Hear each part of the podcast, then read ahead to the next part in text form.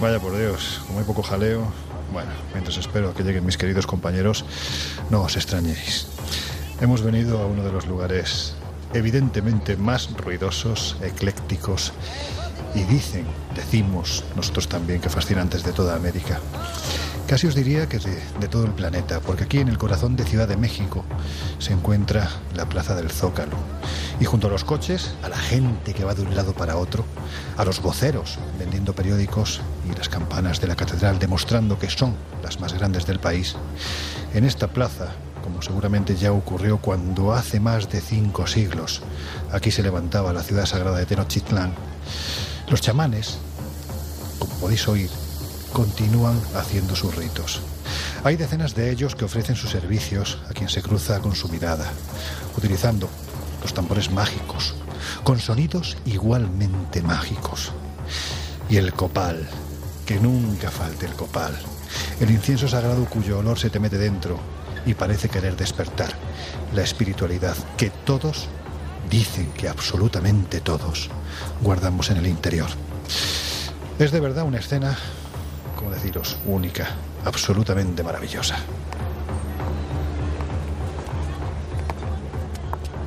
Bueno, ahí estás, como para encontrarte entre todo este follón, madre mía. Bueno, hay un poco de jaleo, ya te lo dije que había que tener cuidado porque esta plaza es muy grande y hay muchísima gente, pero no me dirás que no es un sitio espectacular. Es que la mezcla de gente, creencias. Bueno, amiga, sabes que me apasiona México, me apasiona precisamente esta mezcla que hay de cultos y de, y de religiones incluso. Es que más allá del misterio es un país que yo creo que tiene una mezcla y tiene un, un algo diferente, una no sé, con una, un aroma distinto que realmente invita a quedarse. ¿Sabes cómo llaman eso? Pues no, dímelo. Magia. Bueno, sí. Eso es lo que tiene México, magia. Y por cierto, ¿te has dado cuenta de que aquí el suelo no es uniforme, que tiene como muchas inclinaciones? De hecho, fíjate la catedral. Se está literalmente viniendo poco a poco hacia adelante, obligando además cada cierto tiempo a que refuercen la cimentación. Pero vamos, que yo te digo que es una batalla perdida. ¿Sabes por qué? Pues la verdad es que no lo sé, me recuerda un poco pues a Pisa o a uno de estos lugares, pero en este caso no sé la explicación. Pues mira, tiene que ver con los mitos y como nosotros siempre decimos que cuando te pones a escarbar en el mito encuentras esa parte de realidad que tiene.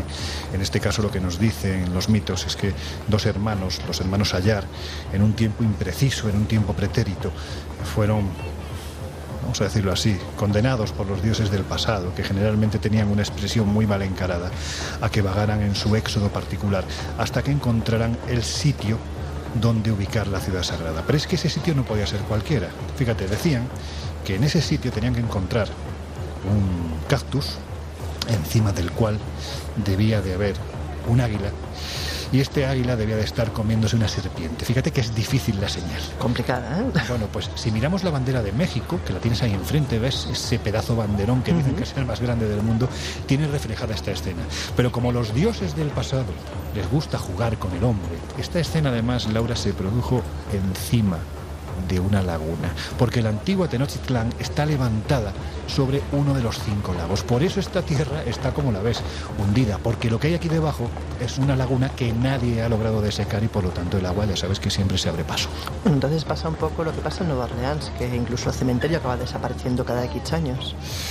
Bueno, yo creo que si te parece, porque mmm, de la antigua Tenochtitlán, que es un nombre como ves muy difícil de pronunciar, mmm, queda muy poquito, muy poquito, pero está muy cerca de aquí. Y allí hemos quedado con Jesús Ortega y con Miguel Pedrero. ¿Te parece que vayamos para allá? Sí, ¿por qué no? Bueno, pues mientras lo vamos haciendo, abrimos las puertas del Colegio Invisible, conscientes de que hoy, en un país como este, se nos puede colar cualquier cosa.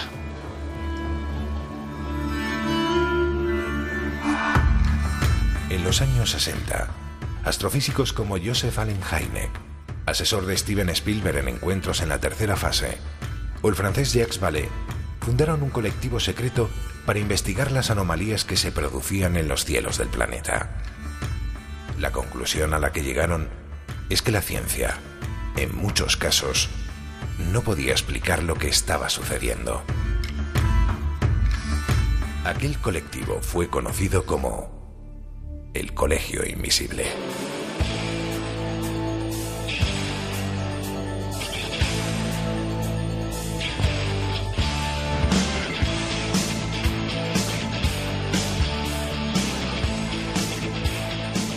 El Colegio Invisible, con Lorenzo Fernández Bueno y Laura Falcó en Onda Cero.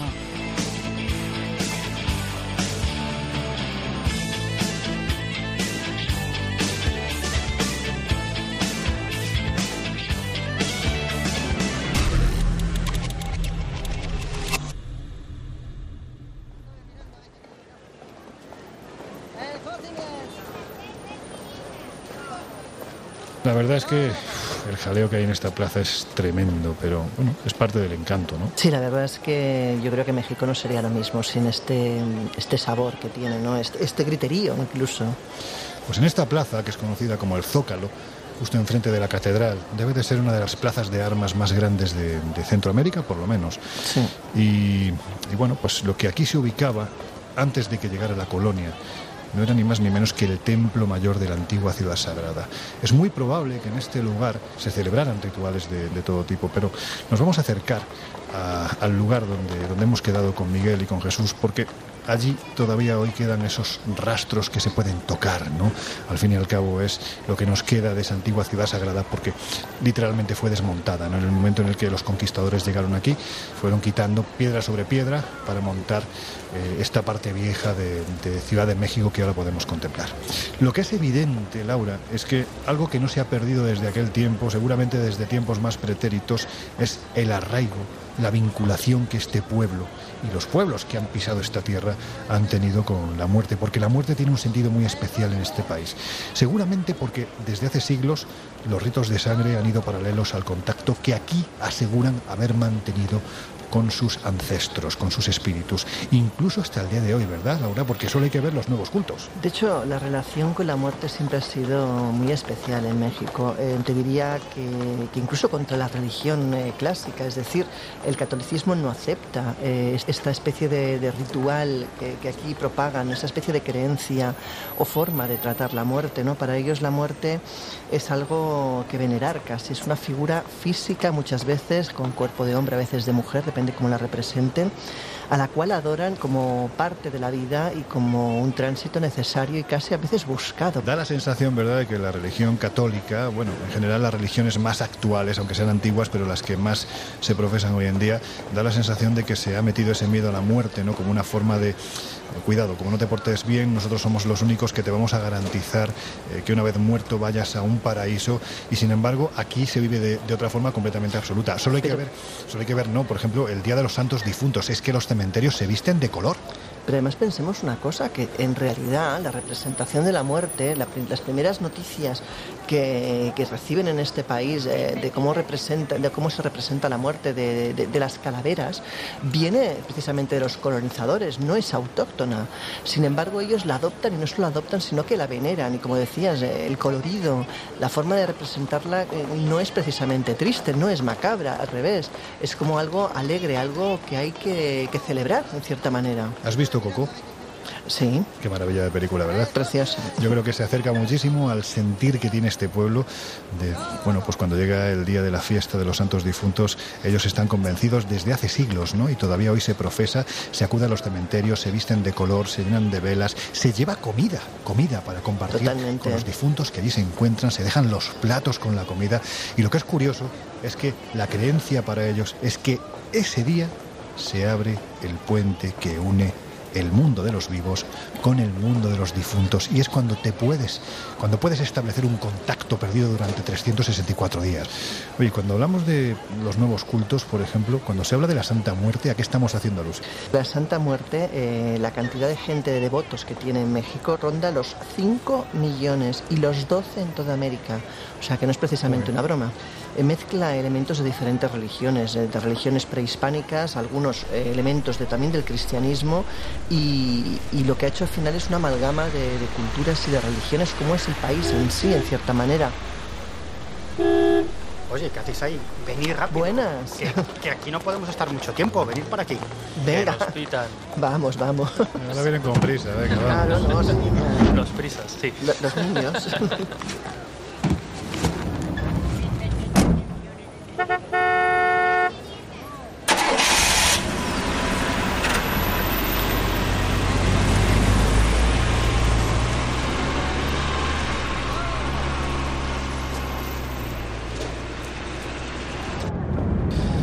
Miguel Pedrero, Jesús Ortega, vosotros, pues eso, ¿no? Espíritus libres, ¿verdad?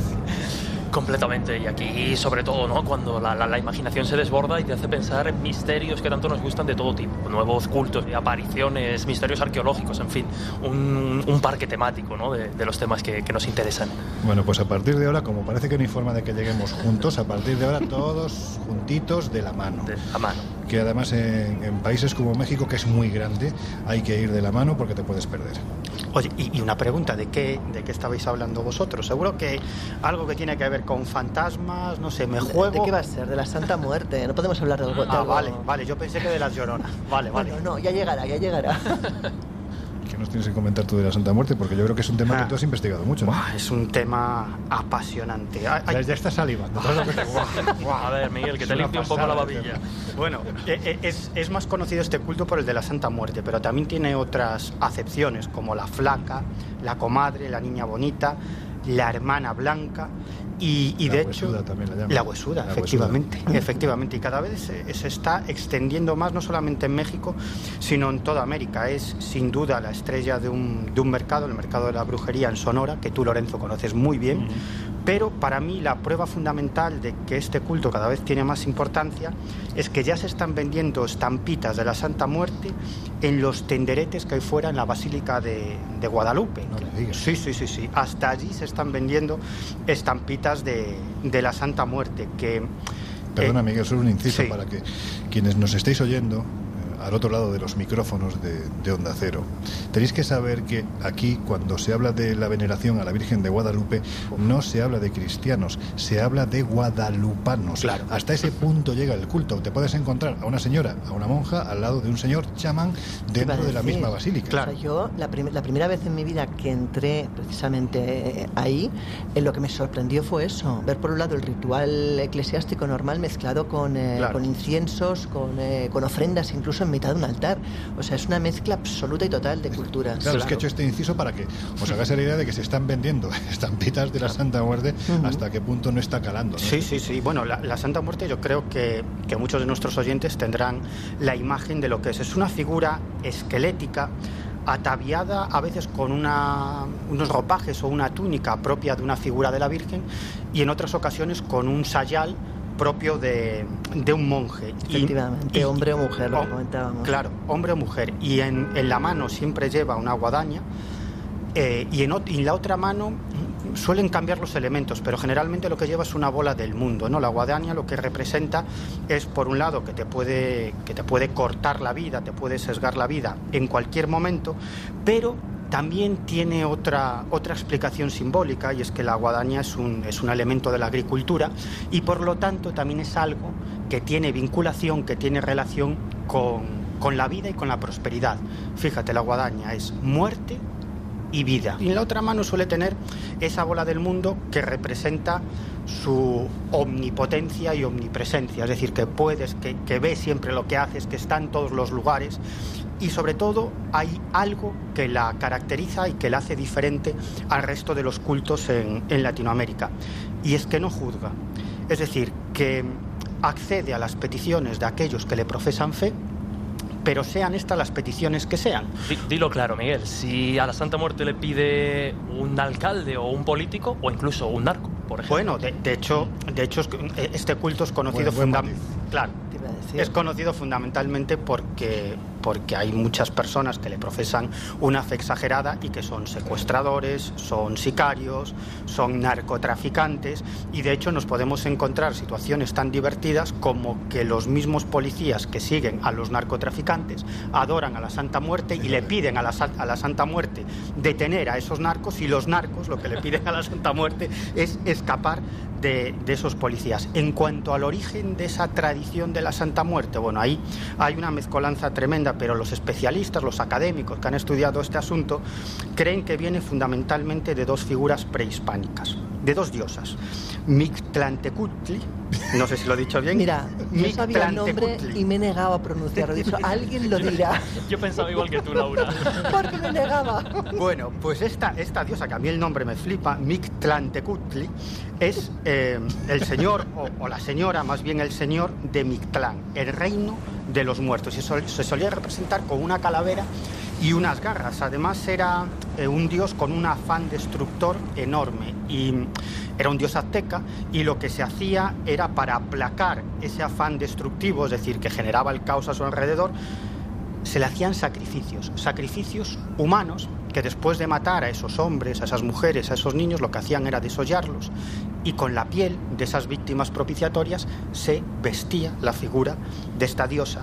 No solo eso, sino que nos encontramos con otra diosa que es, este es de nombre más sencillo, A ver, Apuk. Esta, en este caso, si antes hablábamos de un dios eh, azteca, en este caso hablamos de una deidad maya, es la, eh, la- la diosa o el dios o la diosa de la muerte, del inframundo, y en este caso sí se suele el dios del adiós, ¿no? el dios de la diosa. y en este caso sí se suele representar como un esqueleto y su rostro es una calavera, con lo cual aquí ya vemos eh, elementos propios de, la Santa Muerte, que luego ya se mezclan con el cristianismo puro y duro y con todas estas historias que tienen que ver con la religión católica.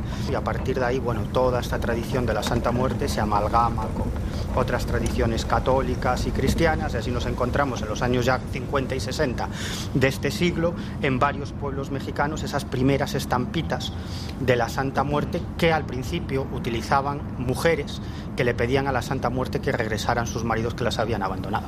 De hecho, mm, justo esta primera referencia cultural, porque hemos hablado de, la- de lo que los expertos consideran los orígenes ¿no? de, de la Santa Muerte, esos cultos precolombinos, esos, esas diosas, ¿no? esas deidades que comentaba Miguel. Pero realmente, si hablamos del culto a la Santa Muerte, tal y como se conoce hoy en México, como decía Miguel, ¿no? Eh, nace a partir de los años 60, concretamente en el año 1961, con la publicación de una novela, Los hijos de Sánchez. Eh, sí, sí, se llama, se llama así. No tiene nada que ver con nuestro presidente del gobierno. No, no, no, no, no, no. en este caso, el autor era Oscar Lewis y ahí ya, como, como estaba comentando Miguel, ya se hace referencia a que dos chicas, dos protagonistas de esta novela, eh, precisamente una acaba de perder a su pareja y está desesperada por recuperar a, a su amor perdido. Entonces, una amiga de estas le da una estampita en la que ya vemos esa representación completamente icónica, ¿no?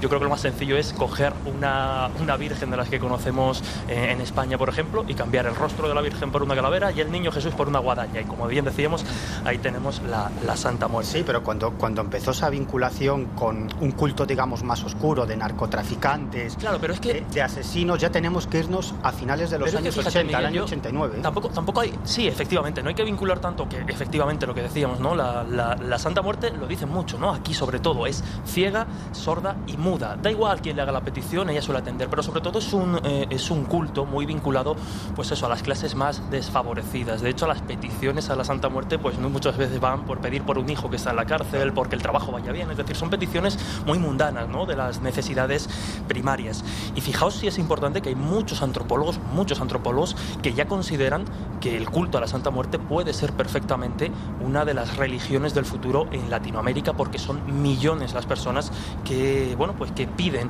y hacen peticiones a esta deidad. Y hay un detalle muy curioso, hemos estado hablando precisamente de esa imaginería muy, muy relacionada con, con la Virgen y con el catolicismo, y aquí hay que voy a utilizar un palabra de estos raros, pero es el que utilizan los expertos para referirse al nuevo culto de la Santa Muerte, que sería un culto veterocatólico, es decir, un culto que utiliza elementos del cristianismo, pero recordemos, y es importante, que, que los creyentes en la Santa Muerte no rechazan el cristianismo o el catolicismo, simplemente incluyen esta deidad eh, pues Sí, va- va en sus- paralelo, sí. Efectivamente. Ujú. Mira, yo os puedo decir, no muy lejos de aquí, porque claro, bueno, no muy lejos de aquí, es que hablar en distancias en Ciudad de México, Te iba a decir, estamos hablando de una ciudad de no sé cuánto, ahora mismo debe estar cerca de los 26, 28 millones de habitantes.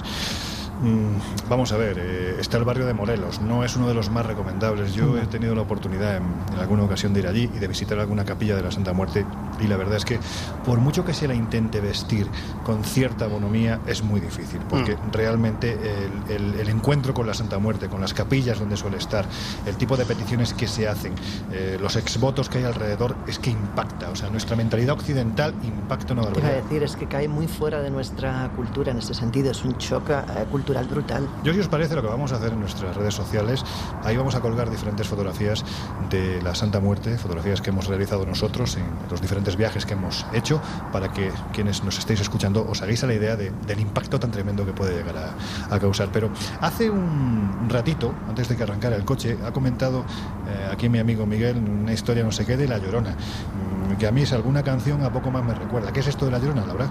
Mira, La Llorona es un espectro sacado puramente del folclore hispanoamericano. Según cuentan, según la tradición oral, de hecho, eh, dicen que es el alma en pena de una mujer que en su momento ahogó a sus hijos y que luego arrepentida los buscaba maldiciéndose por haberlos mm, matado.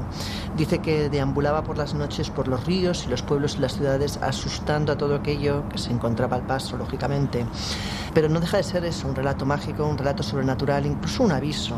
Muchas de estas leyendas no dejan de ser en cierta manera una forma de una de decir a la mujer donde, lo que tiene que hacer, sigue en casa con tus niños y no, no salgas de, de ese paradigma donde se supone que tiene que estar. También en cierta manera sirve de escarmiento a los niños de pórtate bien porque si no te portas bien mira lo que te puede llegar a pasar. En cualquier caso sí que es cierto que esta leyenda se identifica bastante con una diosa mexicana y ahora viene el nombre que no sé si seré capaz de pronunciar, que es la diosa eh, Cihuacoatl, o sea, tela. Cihuacualt. Mira, yo, ¿verdad? los hombres os los dejo a vosotros, yo sé que disfrutáis. Oye, pero, pero cuidado. A mí me traumatizan. No, no, no, pues que no te traumatice porque no te ha quedado mal. Otra cosa es lo que quienes nos están oyendo al otro lado del Atlántico Claro. puedan pensar de nuestra pronunciación. Efectivamente. Así de primera estamos entendidos. Digamos que esta diosa posee diferentes atributos, ¿no? Por un lado el atributo de la tierra, de la fertilidad, los partos, la mujer guerrera, la madre, y en todos esos mitos se mezclan precisamente pues, en esta especie de leyenda, lo que es la, la llorona. Sí, sí, yo, yo creo que es, es una e- e- es un mito que todavía vive, que todavía pervive, que yo creo que es, que es muy interesante. O sea, ¿Tú porque- crees que ha llegado al día de hoy? Sí, claro, A ver. claro, pero, pero como muchos otros, por supuesto. Como el coco, por ejemplo. El coco es una cosa que... que No, pero como, pero la, como la Santa Compañía o incluso lo que hablábamos antes, bien. la Santa Muerte. Yo, yo creo que esto es eh, la perita en dulce de un antropólogo, ¿no? que es estudiar un culto, una creencia, una tradición o un mito, pero que no forma parte del pasado, sino que forma parte del presente y que se puede seguir su mutación desde el principio, desde su surgimiento hasta la actualidad. Y hoy en día la Llorona se sigue apareciendo, igual que se aparece la Santa Compañía e igual que existe el culto a la Santa Muerte. Que por cierto, tengo entendido un compañero, un compañero de, de la casa de Onda Cero, nuestro querido Juan José Sánchez Oro de la Rosa de los Vientos, ha estado no hace mucho tiempo recorriendo gran parte de Centroamérica y algún testimonio se ha traído, ¿no? Sí, De- señor. Mira que es escéptico el amigo Juanjo y Sí. luego le, le salen al toma encuentro. dos tazones. le salen de encuentro testimonios de este tipo y precisamente no cuando planteábamos el viaje desde el Colegio Invisible a México y, y salí a la palestra La Llorona me acordé de ese testimonio recogido insisto hace un par de semanas es decir reciente no para que veamos la actualidad del asunto. Y no viene precisamente bueno que alguien podría pensar pues de, de alguien pues que no tiene a lo mejor mucho conocimiento no no no una guía o sea la guía que acompañó a Juanjo pues atravesando las selvas de Guatemala es decir que conoce muy bien los lugares las zonas en este caso hablamos de Angélica de repente pues en en esas largas rutas en esas largas caminatas para llegar al objetivo o al destino de Juanjo pues sale el tema de la llorona y si os parece podemos escuchar perfectamente a Angélica describir esta experiencia que tuvo no solo ella sino con su hermana vais a ver que el testimonio merece la pena Pues venga, dale al play. vamos Yo tenía aproximadamente 8 años y ella tenía como 12. Y mi mamá nos dijo que nos fuéramos a bañar al río. Nos fuimos, pero en ese tiempo era la temporada de la lluvia y el río estaba muy crecido. Tenía mucha corriente. Y mi hermana me dijo, ¿dónde vamos? Yo le dije, vamos allá a las piedras. Cuando nosotros miramos que en medio de la corriente se encontraba una piedra. Y la punta, bueno, no se miraba la punta, pero había una mujer sentada sobre esa piedra. Pero lo extraño es que la corriente pasaba en medio de esa piedra. Esa es la llorona, me dijo. No, le dije bien, me dijo, eso no es nada bueno. Mira, Angélica, me dijo, si está en medio de la corriente la corriente no se la lleva, es porque es la llorona, me dijo corramos, me dijo, y empezamos, nos regresamos. Y cuando nosotros empezamos a correr, empezamos a sentir que nuestros cuerpos se empezaban a ser más pesados y más pesados. Y, los, y las piernas, eh, ya no podíamos correr y nos empezamos a fatigar porque era una, era una subida alta y ya no podíamos. Cuando nosotros escuchamos la llorona, hacía ja, ja, ja, ja, ja se reía de nosotros y nosotros se nos erizaba la piel y ya llegamos a la casa bien asustados. Claro. Es que, de todas formas, un aplauso Claro. para nuestro querido Juanjo Sánchez Oro, porque se nota que además van en plena caminata por sí, la no dejan- dejan respirar la pobre mujer. No deja ni que respire, el testimonio está en ese momento y hay que cazarlo Pero como eso, eso es lo bueno. Pe- Pero fíjate que estas, que estas chicas, en- entonces esas niñas, la in- interpretan esta visión como la llorona. Pero si eso lo ve un- unas chicas en España, pues a lo mejor la identifican con la dama blanca y si eso lo ven unas personas en Irlanda o Escocia, probablemente la identifiquen con la ninfa de las aguas, Sí, porque pero- pero- la aparición es siempre la misma. Pero el matiz es diferente porque la, la Llorona sí que tiene un poco esa connotación como negativa y terrorífica, ¿no? Que, que no tienen quizá las damas blancas, protectoras. o- Sí, sí, sí, Bueno, claro, depende. casos. Sí, sí, sí, sí. Aquí, aquí siempre depende de la interpretación. Y hay, y hay damas blancas positivas y damas blancas muy capullas. Malas. Laura, pompa, pompa. Déjalo. Que se enzarzan aquí estos dos por la llorona y no es cuestión. Vaya, no sé vaya. no se parezca. Oye, por cierto, ¿dónde estamos yendo? Pues a un sitio bastante increíble que está lleno de historias. A ver si, a ver si lo pronuncio del todo bien. Chapultepec. ¿Eh? Bien, bien, mejor que, que algún cementerio Sí, francés. que-. Chapultepec, bien, bien, bien. No sé qué tienen las flores, llorona. El Colegio Invisible. El periodismo de misterio ya está aquí en Onda Cero. tienen las flores, llorona. Las flores de un campo santo. Que cuando las mueve el viento, llorona. Dice que están llorando. Que cuando las mueve mía, pedazo de parque y pedazo castillaco ahí en lo alto, ¿no? A ver, Jesús, antes de perdernos por las calles del que está considerado el parque urbano más grande, no de México, sino de todo el continente, ilústranos, porque tiene pinta de tener muchas historias de las que nos gustan a nosotros. Sí, efectivamente, y no solo muchas historias, sino que ha, ha servido casi de, de- de- de todo tipo de, de- de- de edificio para toda clase de, de cosas. Me quitarán de quererte, llorona.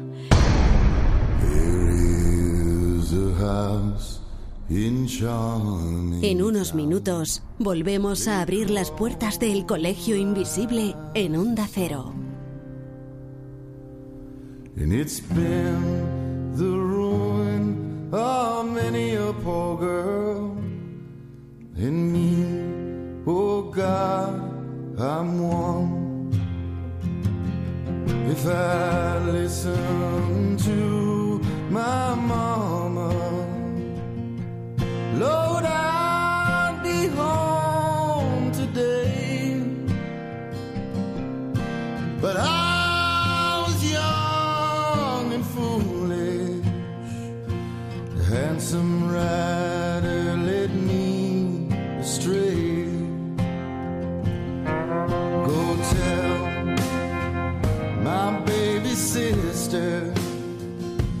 never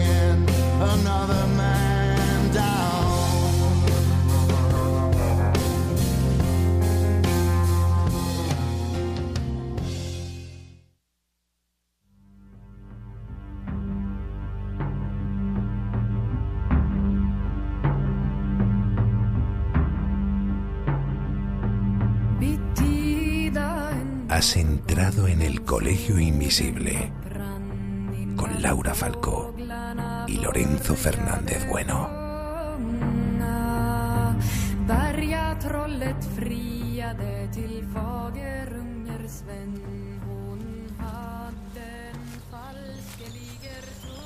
Este castillo, este inmenso palacio, mejor dicho, que vemos coronando esa, eh, ese cerro Chapulín. Tiene su origen a finales del siglo XVIII, pasa por una serie de avatares, pero finalmente coge o adquiere ese eh, cariz de palacio, pues cuando el emperador, y atentos al nombre que no es corto precisamente, Fernando Maximiliano José María de Habsburgo Lorena, que era hermano del poderoso emperador Francisco José de Austria. Sin embargo, bueno, digamos que aquí los, eh, los amigos mexicanos pudieron ver o supieron ver una pequeña oportunidad y como decía, ya por 1867, 1868, este Fernando Maximiliano José María de Habsburgo Lorena es... eh, Vamos a dejarlo en José. Sí, en Pepe. Porque si no.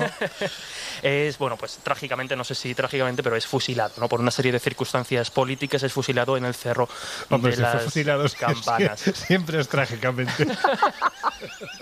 Bueno, habría que ver, ¿no? Los, los motivos. Pero, es, eh, como digo, la, la historia que a nosotros nos interesa como tal, la historia más misteriosa y paranormal, pues empieza precisamente a raíz de, de ese fusilamiento. Y es que efectivamente dicen que el fantasma de un melancólico Maximiliano sigue apareciéndose, aterrorizando a algunos testigos y a otros pues causándoles ese impacto y esa curiosidad que creo que nos genera a nosotros. Pues eso, yo creo que fue un poco una cabeza de turco, ¿no? De, de una época muy convulsa en este país, una de tantas, ¿no? Que ha habido en, en México y finalmente se lo quitaron de encima y dicen que efectivamente es uno de los fantasmas que va despachando a derecha e izquierda, al frente y detrás su pena, ¿no? Intentando preguntar por qué le hicieron lo que le hicieron, ¿no? Pero es verdad que, bueno, ahora quizá Laura nos dé más detalles, ¿no? Porque hay otra historia de fantasmas también por la zona, yo creo que bastante Pues- terrorífica, quizá más que la de este famoso emperador. Pues vamos a seguir avanzando por el parque. A ver, Laura, porque si hay una casa dentro de este parque que tiene fama de estar, yo me atrevería a decir que algo más que encantada, esa es precisamente la que estamos a punto de ver allí, justo detrás de la Sí, vegetación. exacto. la casa de tía Toña, ¿qué es esto? Tiene una historia, por un lado bonita y por otro lado, pues lógicamente inquietante, ¿no? Y es que esta mujer, que se ve que realmente existió, era una mujer amable, rica, cariñosa y que además pues intentaba siempre ayudar a los demás. De hecho, su enorme mansión en Chapultepec eh, la utilizaba para llevar a ella pues a niños y a pequeños que no tenían techo y les daba albergue, los aseaba, los alimentaba, les dejaba dormir allí. El caso es que, bueno, se topó pues con, con la maldad humana y la maldad humana no tiene límites a veces y estos niños en una de estas veces decidieron que si esta señora tenía tanto dinero seguro que lo tenía escondido en la casa. Así que, bueno, empezaron a buscarlo. ¿Qué ocurrió? que ella les sorprendió. El caso es que una muerte durísima, eh, lenta, macabra. eh, bueno, estuvo como tres horas agonizando y dicen que desde ese momento esa casa es inhabitable. Es decir, la bondad que esa mujer tenía en vida pasó a ser maldad, no maldad, quizás eh, venganza en la muerte, ¿no? Dicen que todos aquellos que han intentado comprarla, alquilarla, que han intentado pasar ahí una noche, pues han acabado francamente mal. Y es que dicen que la buena de tía Toña ahora los repele. Dicen de hecho que incluso han aparecido muchos mendigos muertos en sus alrededores que probablemente en algún momento han intentado entrar dentro. El caso es que aunque el aspecto que vemos actualmente está bastante mejor de lo que Mm. ha estado porque fue restaurada, eh, nadie se plantea habitar la casa. Ni pasar una noche, ¿no? Porque te estoy viendo las intenciones. Bueno, yo un ratito sí que entraría, no sé si pasar la noche, pero un ratito sí que entraría a ver qué ocurre. Pues yo me llevo a estos a la Plaza Garibaldi, tú te quedas aquí un rato y cuando quieras nos llamas, ¿vale? Sola no, la gracia es todo. Eh, bueno, pues no, es que es cierto, a ver, lo que es indudable, y estos son datos eh, puramente estadísticos, eh, los medios de comunicación así lo han publicado en los últimos años, de los últimos años a esta parte, la gran cantidad de gente que ha aparecido muerta alrededor de esta casa. Es como si fuera una especie de talismán que atrae a aquellos que finalmente acaban falleciendo. Esto es indiscutible porque los datos están ahí. Es así, es así. La verdad es que no es un lugar apacible. ¿Habéis oído eso? Sí, parecía un grito, ¿no? O, o algo así. La verdad es que bastante inquietante. Pues Bueno, igual sí que tienes razón, que mejor que sigamos. mejor vámonos. Que la tía parece. Toña se quede aquí. Y si os parece, chicos, vosotros dos os quedáis en la retaguardia, que ya sabéis que los que van detrás en las pelis de miedo siempre son los primeros en desaparecer. No, no, no, no. no. Primi- primero las, las mujeres y los niños. O sea, Laura, Jesús y yo. Primero, ¿no? o sea, que te quedas tú. Cuidado, Miguel, que nosotros como niños somos, somos pereza fácil para la tía Toña. No sé yo si... Eso es carne tierna, ¿no? Pues mira, allí está el coche. Venga, vamos a acelerar que tenemos que irnos.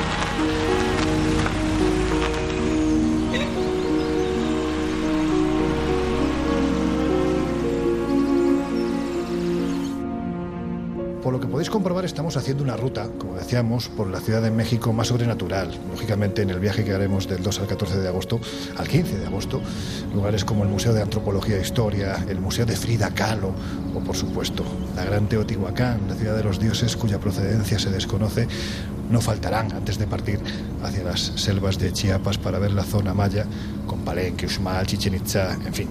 Que ahora, como vemos, la historia de Ciudad de México está muy unida a la muerte y a los espíritus de aquellos que dicen que ya, que ya se fueron. Por eso, aquí encontramos, ¿verdad, Miguel? Casos, sucesos que forman parte ya de nuestra particular historia, ¿no? De, de los, de los misterios. El caso Cañitas. ¿Qué es esto? Porque el nombre, la verdad, es que invita, no sé si a tomarte una cerveza. Te iba a decir, parece No da de cañas. pero es sin duda, eh, digamos que el caso tótem de los que han Sí. ocurrido aquí. ¿no? Sí, tú lo has dicho, es el caso Totem, de, caso de fantasmas más terrorífico de México, probablemente de Latinoamérica e incluso te diría del mundo, aunque también hemos, hemos de decir que hay algunos puntos oscuros en este caso. Hay polémica. Hay mucha polémica y no es oro todo lo que reluce. Aparentemente este caso surge en un lejano año de 1982 en el número 51 de la calle Canitas en México DF. De, De ahí el nombre. de ahí el nombre de, de este popular caso. Y, y nuestro protagonista es, se llama Carlos Trejo, año 1982. Una mañana él se despide de su esposa Sofía y de sus hijos y se va a trabajar. El caso es que su esposa se queda en casa y decide llamar a unos amigos para hacer una sesión de Ouija. Eh, invocan a algún tipo de espíritu, preguntan, ¿hay alguien ahí? Y según la versión que ha extendido el propio Carlos Trejo, pues en esa Ouija apareció una entidad que dijo algo así como, no te va a gustar quién soy, perra. Y a partir de aquí se desencadenan los acontecimientos. De hecho, cuando Trejo llega del trabajo, eh, se encuentra su casa prácticamente destrozada, los muebles estaban movidos, los cuadros caídos, la Ouija estaba rota en mitad del salón, todos los que, los que habían participado en esa sesión de Ouija estaban en un estado de pánico brutal, de hecho una de las participantes parece incluso que estaba poseída, hablaba con una voz gutural y, era peor otra de las presentes porque estaba convulsionando y, según cuenta el propio Trejo, había una fuerza invisible que la estaba zarandeando y lanzándola de una pared a otra. Y esta, esta chica lo que decía, eh, se supone que es el espíritu, quien hablaba a través de ella, decía algo así como nunca podrán parar lo que han desatado.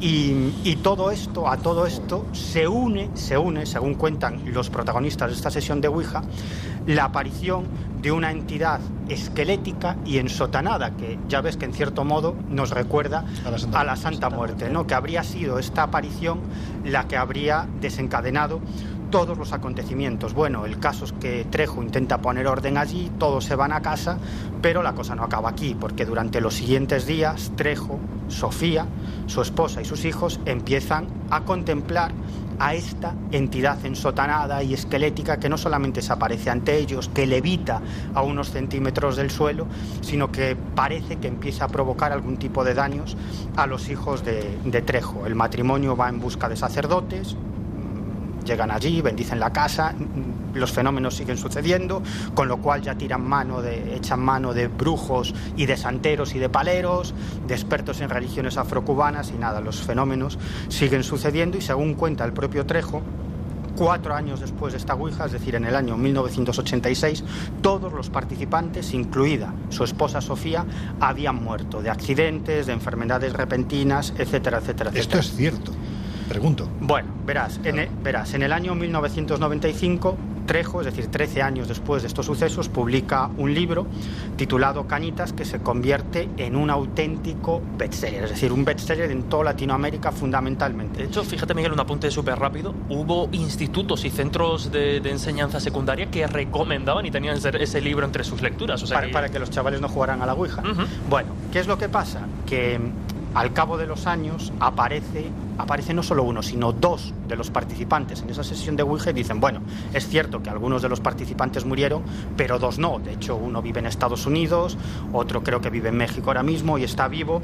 Y luego Trejo también contaba que, debajo de la casa donde se había realizado esa sesión de Ouija había un, cementerio en el que estaban enterrados varios monjes. ¿no? Eso no se pudo comprobar. Por más investigaciones que se hicieron, parece que no hay ninguna evidencia de que debajo de la casa de Trejo hubiera ningún tipo de, cementerio. Por lo tanto, yo creo que la historia está envuelta en cierta polémica. Yo sí que, sí que pienso que algo sucedió en, en esa casa después de practicar la Ouija. No es nada extraño que, que suceda algún tipo de fenómeno poltergeist, pero sí estoy convencido de que Trejo, 13 años después, con su libro Canitas, exageró estos acontecimientos. Que la génesis pudo ser real, pero que evidentemente luego pues eh, empezó a oír el Sí, sí. sonido del De hecho, Metal. Hay, hay una obra de teatro dirigida por el propio Trejo sobre el caso y, en fin, ha sabido explotarlo de todo tipo. Él decimos. mismo se define como, y bueno, a lo mejor nos interesa, ¿no?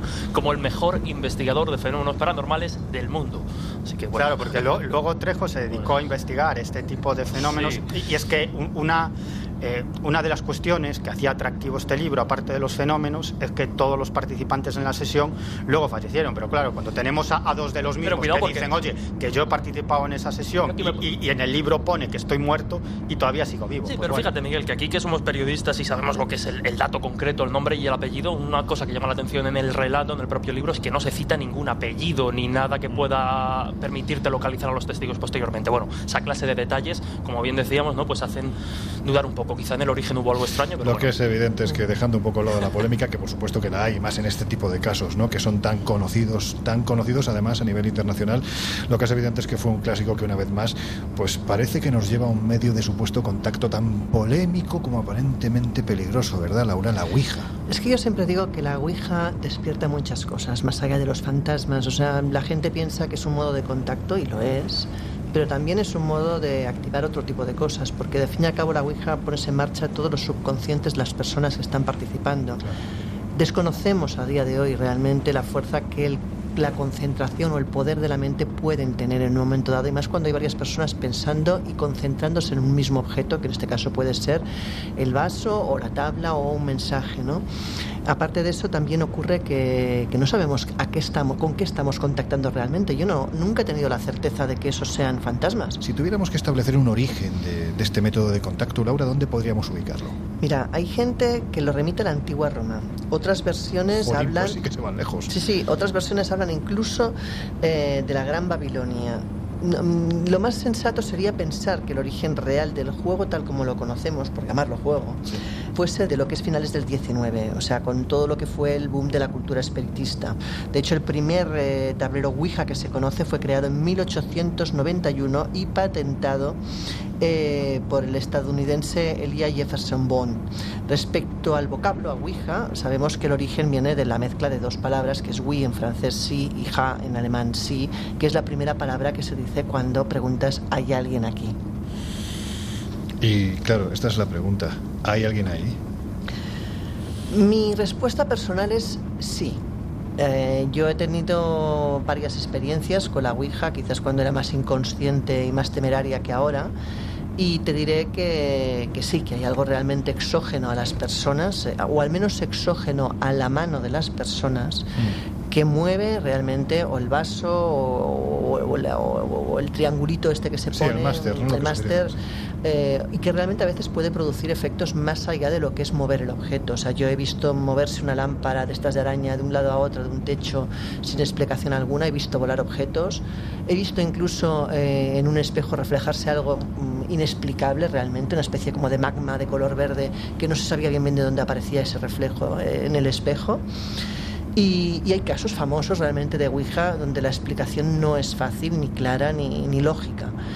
¿Qué es lo que se manifiesta? Ahí es donde para mí está la gran incógnita.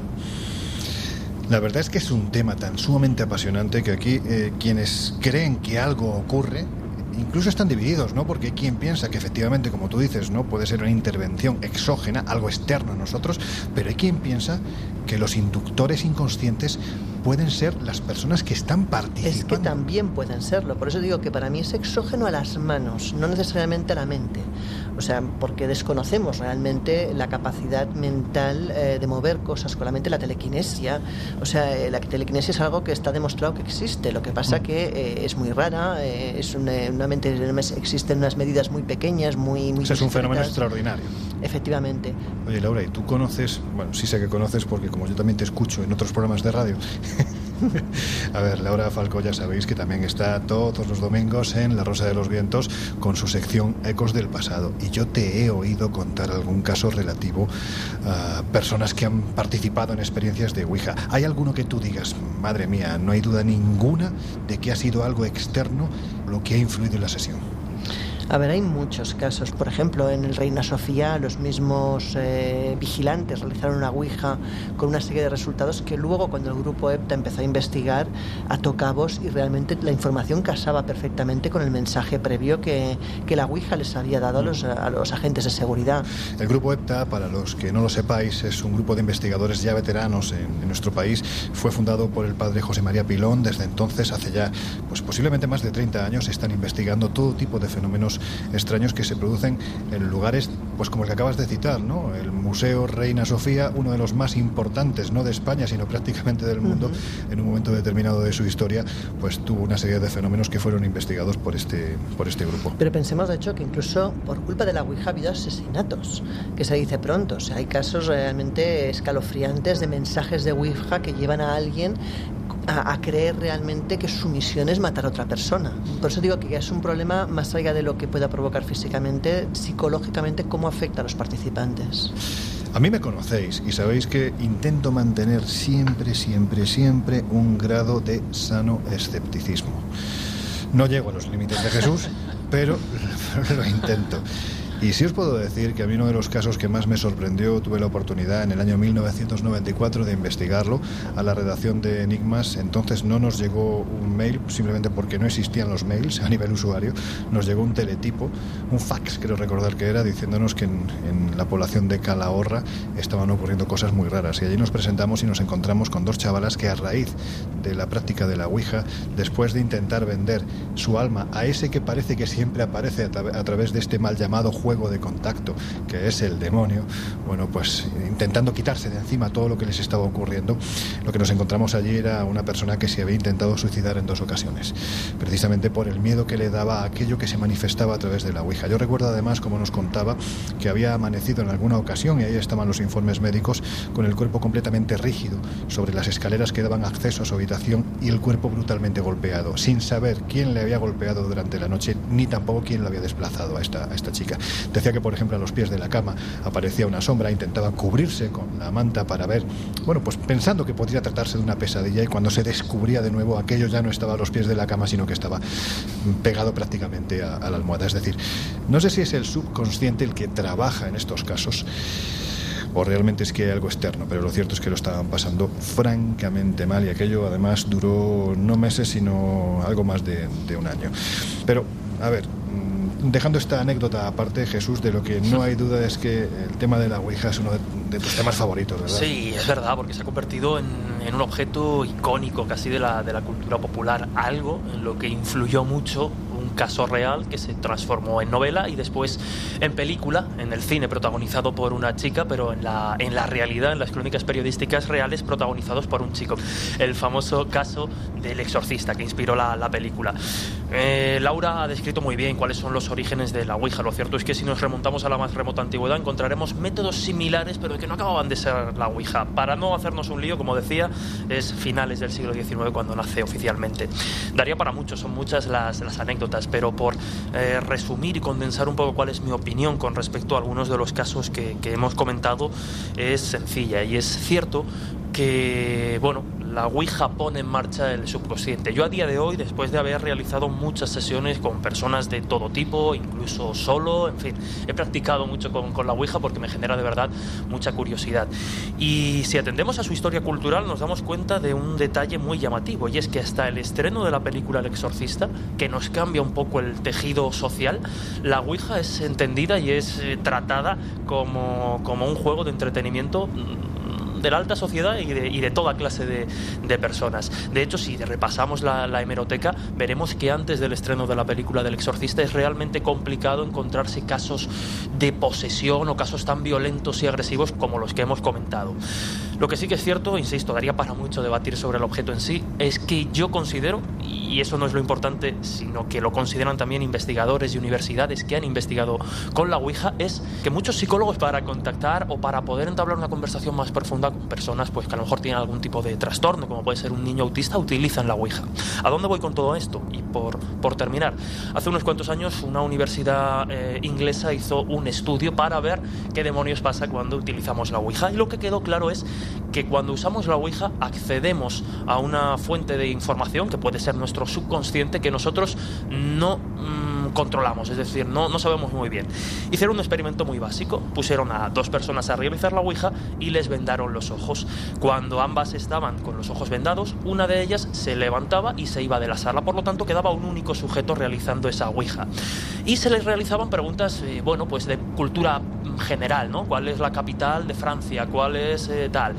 Preguntas que eh, mientras estaban realizando la Ouija respondían de manera correcta porque pensaban que estaban realizándolo con otra persona. Básicamente se determinó que cuando se respondía a esas preguntas sin hacer la Ouija, esas preguntas de, de- de cultura general, el índice de aciertos era alrededor de un 35 o un 40%. Cuando esas preguntas se realizaban y se contestaban a través de la Ouija, es decir, el sujeto pensando que, que respondía a una especie de- de ente o de agente exógeno, el índice de respuestas acertadas era entre el 50 y el 65%. Es decir, la Ouija accede a, pues eso, a ese subconsciente, llamémoslo como queramos, y aquí yo creo que... Jesús, como digas eso, todos los estudiantes iban a una Ouija a los exámenes. Pues ya los imagino.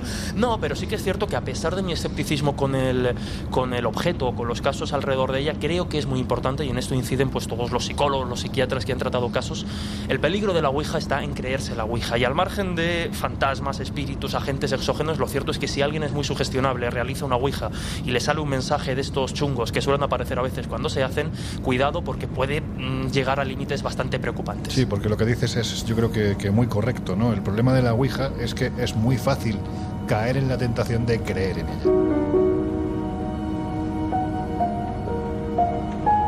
Lo que está claro es que hace años se puso de moda un método muy similar que podemos decir que causó furor y pavor a partes iguales, ¿no? El Charlie Charlie Challenge. Lo cierto es que este asunto además parecía estar muy vinculado al lugar al que ahora mismo estamos yendo, porque Laura, si yo te digo la palabra muñecas, ¿qué te viene a la cabeza? Pues un lugar muy inquietante, hermoso a su manera, pero muy inquietante, que es la isla de las muñecas. En un futuro merece la pena que viajemos. Cuando seguro que lo vamos a hacer, va a ser este próximo verano, en el mes de agosto, vamos a visitar la isla de las muñecas, con una historia, un historión brutal. Bueno, pues lo que no os he dicho, porque aunque sé que sois gente tremendamente valiente, bueno, pues no quería que se me escapara nadie. Y ahora que ya está cayendo la tarde, bueno, pues os digo que esta noche vamos a dormir en un sitio muy especial, en la isla de las muñecas. ¿Apetece, verdad? Vamos. Y Yo no tengo problemas, pero reconozco que tiene su aquel. Vais a tener la oportunidad, porque estamos llegando ya a Xochimilco y allí en mitad de la laguna, justo un poquito más adelante, está la casa de Julián Santana, la isla de las muñecas. ¿Te has llevado un muñeco para colgar?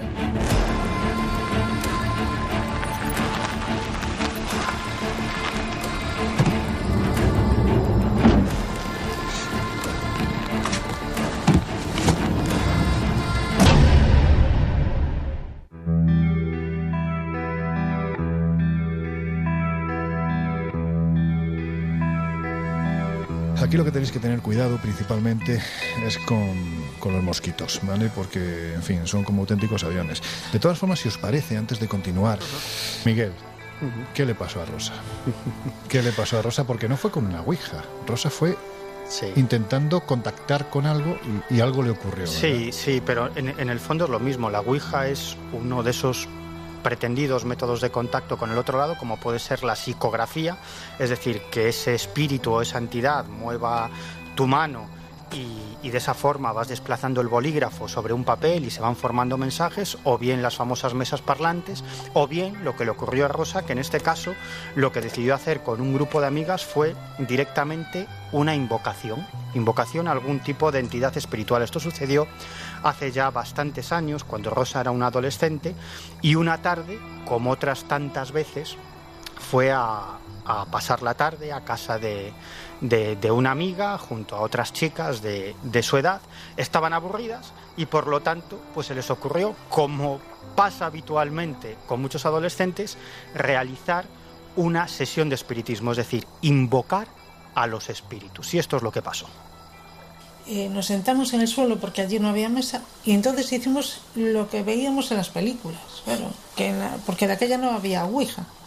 Entonces nos pusimos y pusimos las manos así en el suelo, nos juntamos todas en círculo. Entonces em- empezamos a invocar pero sin ser en serio. Seguimos y al cabo de poco tiempo, porque no pasó mucho tiempo, minutos, entonces de repente la puerta, esa plegable que la teníamos además pegada porque era un cuarto pequeñito, entonces de repente la puerta empieza a, a batirse, como desde el otro lado, dándole golpes muy fuertes. Y entonces nosotros salimos corriendo a gatas. Bueno, las, te puedes imaginar, las chicas salieron despavoridas de ese cuarto, pero una vez que estaban fuera del cuarto, pues ya sabes, a los adolescentes les gustan las emociones fuertes y ¿qué decidieron? Pues vamos a volver a invocar al espíritu, a ver qué pasa. Y de nuevo entraron en la habitación y de nuevo comenzaron ese ritual de invocación. Una vez que estábamos fuera, pues eh, yo creo que esta, la que te conté, fue la que dijo, pues ahora es el momento de volverlo a hacer. Y inconscientemente, porque hay que ser, nos metimos otra vez en el, en el cuarto, nos sentamos y ya no tuvimos que hacer nada, nada, nada. De repente ya la puerta empezó otra vez, blam, blam, pero más fuerte si cabe, ¿no? Más mm, contundentes, que la primera vez también fue muy contundente. Y el ruido que hacía, y fue tal la, la fuerza que, que hacía como si alguien desde el otro lado estuviese dándole golpes y golpes y la puerta se batía mucho. Tan fuerte que se salió de los rieles, se rompió.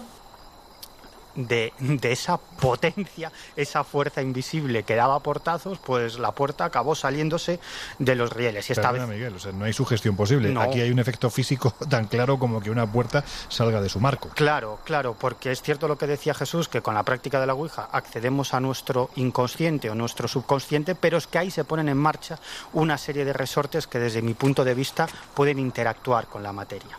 Bueno, el caso es que estas chicas sí salieron despavoridas y aquí viene la tercera parte de esta, de esta historia que tiene un punto, incluso te diría cómico, porque las, las Sí, chicas... sí, sí, es para partirse de la risa, vamos. Pero, pero verás por qué te lo digo, porque las chicas salieron, salieron corriendo, gritando, y, y- y la madre de, de una de ellas, que estaba en casa, eh, pues salió de- del sitio en el que estaba y dice, pero ¿qué os pasa? ¿Qué os pasa? Y atropelladamente le empiezan a contar lo ocurrido y la madre no se lo cree. Mm. Dice, "Bah, esto, esto son cosas vuestras, son cosas de niñas, venid aquí que os voy a demostrar que no pasa nada. Entonces ya se las lleva al salón directamente y dice, pues bueno, vamos a hacer lo que estabais haciendo vosotras, vamos a hacer esa invocación, ya veréis cómo no pasa nada y eso es una cosa vuestra. Bueno, el caso es que en medio de ese rito, de esa ceremonia de, de invocación, Rosa, nuestra protagonista, creyó ver en un espejo algún tipo de entidad, algún tipo de sombra y dijo, mira, yo no sigo,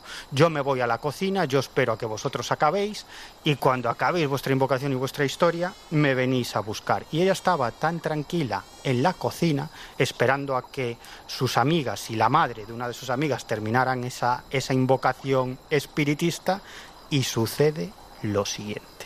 Entonces yo estaba allí pero temblando ya, temblando, me temblaban las piernas. Y al poco, a los pocos, poco rato, no, no pasó, no pasó mucho tiempo, minutos, pocos. de repente se abre la puerta y salen todas estas gritando y gritando, socorro, no sé qué, no sé qué. Y yo les, les dije, ¿qué, ¿qué pasó? ¿Qué está pasando? Y tal. Y entonces me dijeron, ven, ven, ven, ven. Y entonces nos asomamos así por la puerta y, las, tenía unos cortinones, además de peso. Y unos de ellos, una parte de ellos, era como si una mano los cogiese y los estuviese, los estaba zarandeando de un lado para otro, pero hacia arriba, hacia abajo.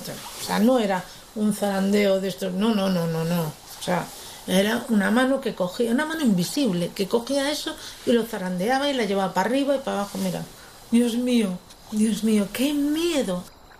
Bueno, eh, la De historia... Albacete no es Bueno, rosa. ¿verdad? No, no, Es que Rosa. perdonadme, pero los espejos nunca, nunca deben estar en las sesiones de espiritismo porque abren puertas. Pues fíjate, aquí se debió abrir una bien gorda porque después de esta sesión de, de espiritismo todas se fueron a, a sus casas y, esta chica, la chica que vivía en esta casa con, con sus padres, donde se había hecho esta sesión de espiritismo, pues comenzó a ser testigo, tanto ella como sus padres, de todo tipo de fenómenos poltergeist. Se movían las cosas de la casa solas, se caían los cuadros, las luces se encendían y se apagaban. La cosa llegó a ser tan terrible que esta mujer mandó a su hija varias semanas a dormir a casa de Rosa.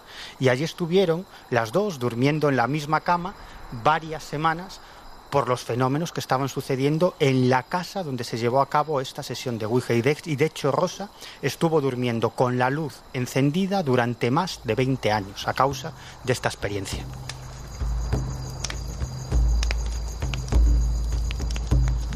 Vamos a empezar a tener la costumbre cada semana de, de traernos las voces de quienes nos están escuchando al otro lado. Porque, por ejemplo, mirad, a través de Facebook, Olga Angélica Prieto nos dice lo siguiente. Estoy convencida que con profes como vosotros, además de asistir a gusto al colegio, va a ser fructífero. Éxitos y adelante. Pues muchas gracias, Olga.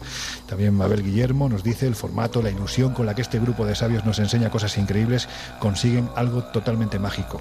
Que veas lo que te cuentan. Qué bonito, ¿verdad? Yo, Sí, sí, estaba, tanto. Que yo creo que es un poco el pensando- propósito. estaba pensando en el profesor Pedrero. Me gusta. O Don Miguel, Don Miguel. Don. Miguel, me gusta Don Pero tú te das cuenta que me acabo de llamar viejo otra vez. No, O sea, todo me, lo me descuido y me está llamando viejo de forma muy elegante. Bueno, pues eh, a través de iBox, por ejemplo, Clusclo nos dice enhorabuena por el programa. Ha sido maravilloso ver que las puertas del colegio se abrían de nuevo y además con temas tan interesantes. Gracias por dejarnos en este caso. Recuerda el viaje que hicimos a Rapa Nui, a Isla de Pascua. Con vuestras palabras, creo que es la única forma que tendré jamás de pisar la arena de Anaquena. A la espera de los siguientes. A través de Twitter, por ejemplo, arroba Felitiki nos dice se me han hecho cortos los capítulos, buenísimos los programas. O por ejemplo, un viejo amigo de, de Onda Cero, Jesús Callejo, nos dice enhorabuena compañeros y muchos éxitos en esta nueva etapa. Es que son tantos los mensajes que podríamos seguir, pues por ejemplo, por Instagram, ¿no? Eh, Miguel Ángel Enteos nos dice, la única pega, y esto es algo en lo que coinciden prácticamente todos, es que a pesar de ser toda una hora, se me hace muy corta. Y eso habla mucho y muy bien de los contenidos. Ojalá fueran dos horitas, nos dice. Bueno, pues, pues ojalá. Todo llegará. Todo llegará, ¿no? Bueno, chicos, lo cierto es que ya estamos aquí, estamos pisando una tierra que está sobre el agua, Xochimilco, un lugar que parece una broma de los dioses, porque como ocurrió, por ejemplo, en Tenochtitlán, también fue construida sobre, sobre una laguna. Pero os voy a preguntar, este lugar está muy vinculado a los muñecos que son utilizados como un talismán para protegerse de un supuesto espíritu al que la persona que habitaba esa chinampa no le presta ayuda. Pero, ¿por qué tenemos tanto miedo a los muñecos? Bueno, la, explicación eh, psicológica sencilla, luego ya podríamos debatir, sería ah, aludir a esa fobia clasificada como pediofobia o miedo a los muñecos. ¿Qué palabra más fea? Sí, bueno, es peor casi la de la fobia a los payasos, que es como coulrofobia, o sea, es todavía más extraña. Joder. Y en cierto modo están relacionadas un poco, ¿no? Porque sí que es cierto que se suelen manifestar principalmente en la infancia, aunque si no es tratada de manera adecuada o algún trauma persiste, eh, puede hacer que, que personas ya adultas sigan teniendo lo que implica la propia palabra fobia, ¿no? Un miedo irracional, en este caso a los muñecos. Un miedo irracional que también, ¿no? Antes lo comentábamos con la Ouija y aquí se repite, que también el cine y la cultura popular en los últimos años ha fomentado, ¿no? Porque nos encontramos películas de terror, como por ejemplo el famoso muñeco diabólico Chucky, que siempre se ha dicho que estaba inspirado en la historia de un famoso Robert. muñeco, efectivamente. Aunque hace unos cuantos años, con el estreno de la última película, su director, el creador de, de, de Chucky, dijo que no, pero sí que es cierto que las historias tienen bastante Pero bueno, es verdad que esos muñecos o esos objetos inanimados, pues cuando llega la noche o cuando nos encontramos en lugares como estos, adquieren otra dimensión. Como decía, el cine Anabel, por ejemplo, que también es un caso real, algún día lo comentaremos, pues al ponernos a muñecos un poco como, como objetos de, de canalización para seres demoníacos, incluso como asesinos, pues sí que es cierto, hombre, que, que influye ¿no? de cara a los más pequeños. Y yo soy ejemplo de eso, porque yo durante muchísimos años he, tenido, he tenido un trauma tremendo, tremendo con, Pero el, no con el muñeco. muñeco diabólico, no como ventrílocuo. Vale, vale, vale, vale. vale. No, a ver, yo, yo creo que ni de los expertos se ponen de acuerdo por qué ese miedo a los muñecos, pero yo creo que está claro que tiene algo que ver con esa sensación de que el muñeco en algún momento puede tomar vida o que algún tipo de espíritu o fuerza puede poseer a, a ese y- muñeco o esa entidad inanimada. Incluso la magia simpática, ¿no? La magia por, por parecido. Al fin y al cabo, los muñecos o las muñecas estamos hablando pues de una representación antropomorfa con dos ojos, dos manos, es decir, muy parecido a lo humano y lo vemos in- pues eso inanimada y parece que nos produce un poco en cualquier momento puede puede arrancarse. La a- verdad, la verdad es que el tema muñecos da para un episodio entero, Sí, sí, porque sí, sí. hay de todo. O sea, hay, hay casos curiosísimos, más allá de los quizás más reconocibles. Hay incluso rituales para dar vida a los muñecos. O sea, que te quiero decir que es un tema que pone los pelos de punta. Mira, cita Jesús la magia simpática. A mí en este caso, si tiene que ver con muñecos y encima que cobran vida y con mala leche, me parece más magia antipática, más que otra cosa. Pero ha citado, por citar a uno, porque ha comentado Jesús eh, el nombre de, quizás el más conocido sea Anabel, pero también ha citado Robert. ¿Quién sería este Robert? Por poner la miel en los labios de nuestros oyentes. Mira, eh, Robert era un muñeco que pertenecía a Robert Eugene Otto. Este niño, en 1896, eh, la mujer que trabaja en su casa, una criada de origen, según dicen, probablemente de Haití o de un país semejante, le regala un muñeco que va vestido con un traje blanco de marinero y va relleno de paja y cosido con alambre. Dicen que él le pone su propio nombre, Robert, al muñeco, pero que este muñeco no era un muñeco normal. Parece, parece ser que el muñeco estaba maldito. La historia empieza cuando la relación de, de Robert con el muñeco empieza a ser tan estrecha eh, que los padres empiezan a ver que hay cosas que no son normales. El niño, de hecho, llega un momento que dice que las cosas las ha hecho Robert, que hasta ahí puede ser que el niño se estuviera escudando en el muñeco para justificar acciones suyas, pero eh, es cierto que llega un momento en que incluso los vecinos le dicen a los padres que el muñeco se mueve solo cuando no hay nadie en casa, que lo ven circulando por la planta alta. Ocurre también que, por ejemplo, una noche que el, niño se despierta chillando, los padres entran en la habitación y encuentran toda la habitación, todos los muebles volcados y el muñeco a los pies de la cama de Robert y Robert, y Robert llorando. ¿no? En ese momento deciden que el muñeco tenga lo que tenga o sea lo que sea, es mejor alejarlo, con lo cual lo guardan en la guardilla. Pasan unos años, eh, los padres de Robert mueren y Robert hereda la casa. Casado con su mujer, se desplaza y decide vivir en esa casa y reencuentra a ese muñeco, decide bajarlo de vuelta, encantado de la vida de haber encontrado a su amigo de infancia, cuando vuelven a empezar a ocurrir sucesos eh, de la misma índole. De hecho, la mujer de Robert afirmaba que le daban escalofríos las expresiones que el muñeco parecía adoptar algunas veces eh, cuando lo mirabas.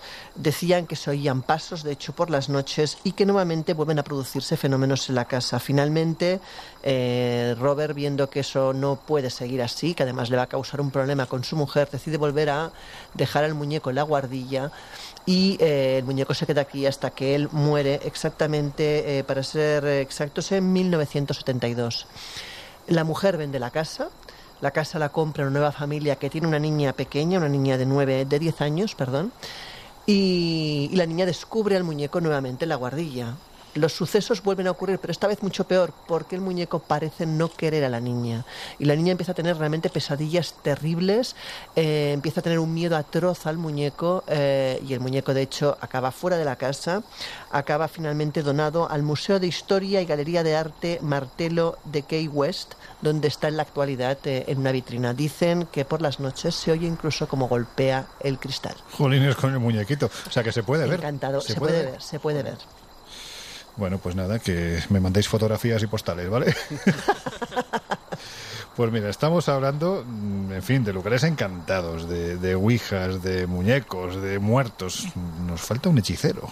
Mirad, hace años, hace ya años, eh, yo creo que fue el segundo o tercer viaje que hice a, Ciudad de México, tuve la oportunidad de visitar el que está considerado como el mercado de brujería más grande del mundo, el mercado de Sonora. Está en el corazón de México, de Ciudad de México, concretamente en la delegación Venustiano Carranza. Es un sitio donde ves todo tipo de elementos, desde plantas para combatir la impotencia hasta lo que son pues fetiches para intentar acabar con la vida o dañar a aquel que te está haciendo daño.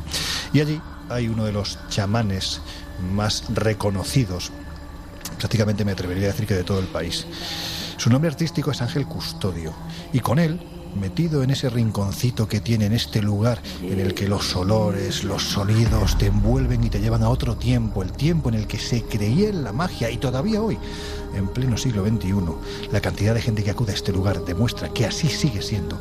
Ahí tuve una conversación con él precisamente para saber si a través de la magia, de la magia que convoca a lo negro, a lo oscuro, se puede llegar a matar. Y fijaros, esto es lo que me contó.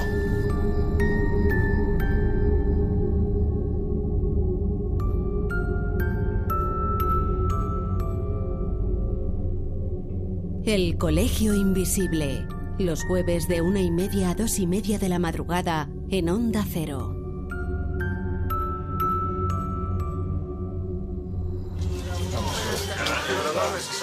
¿Qué tal, Ángel? Buenos días. ¿Cómo estás? Si te parece, me quedo un momento con Ángel, le voy a, a preguntarme unas cosas. Ahora nos vemos. Gracias, Ángel. Bueno, primero, gracias por, por recibirme. Yo le quería preguntar, porque tengo una, una curiosidad, todavía hoy se sigue creyendo en la magia, ¿por qué?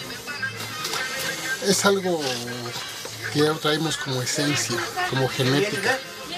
Y todo, desde que empieza la vida, todos necesitamos creer en algo o tener una fe en algo. Entonces la magia siempre ha existido desde el inicio de la vida. Entonces todo eso crea una fuerza, un poder para que la gente pueda a veces cubrir algunas necesidades.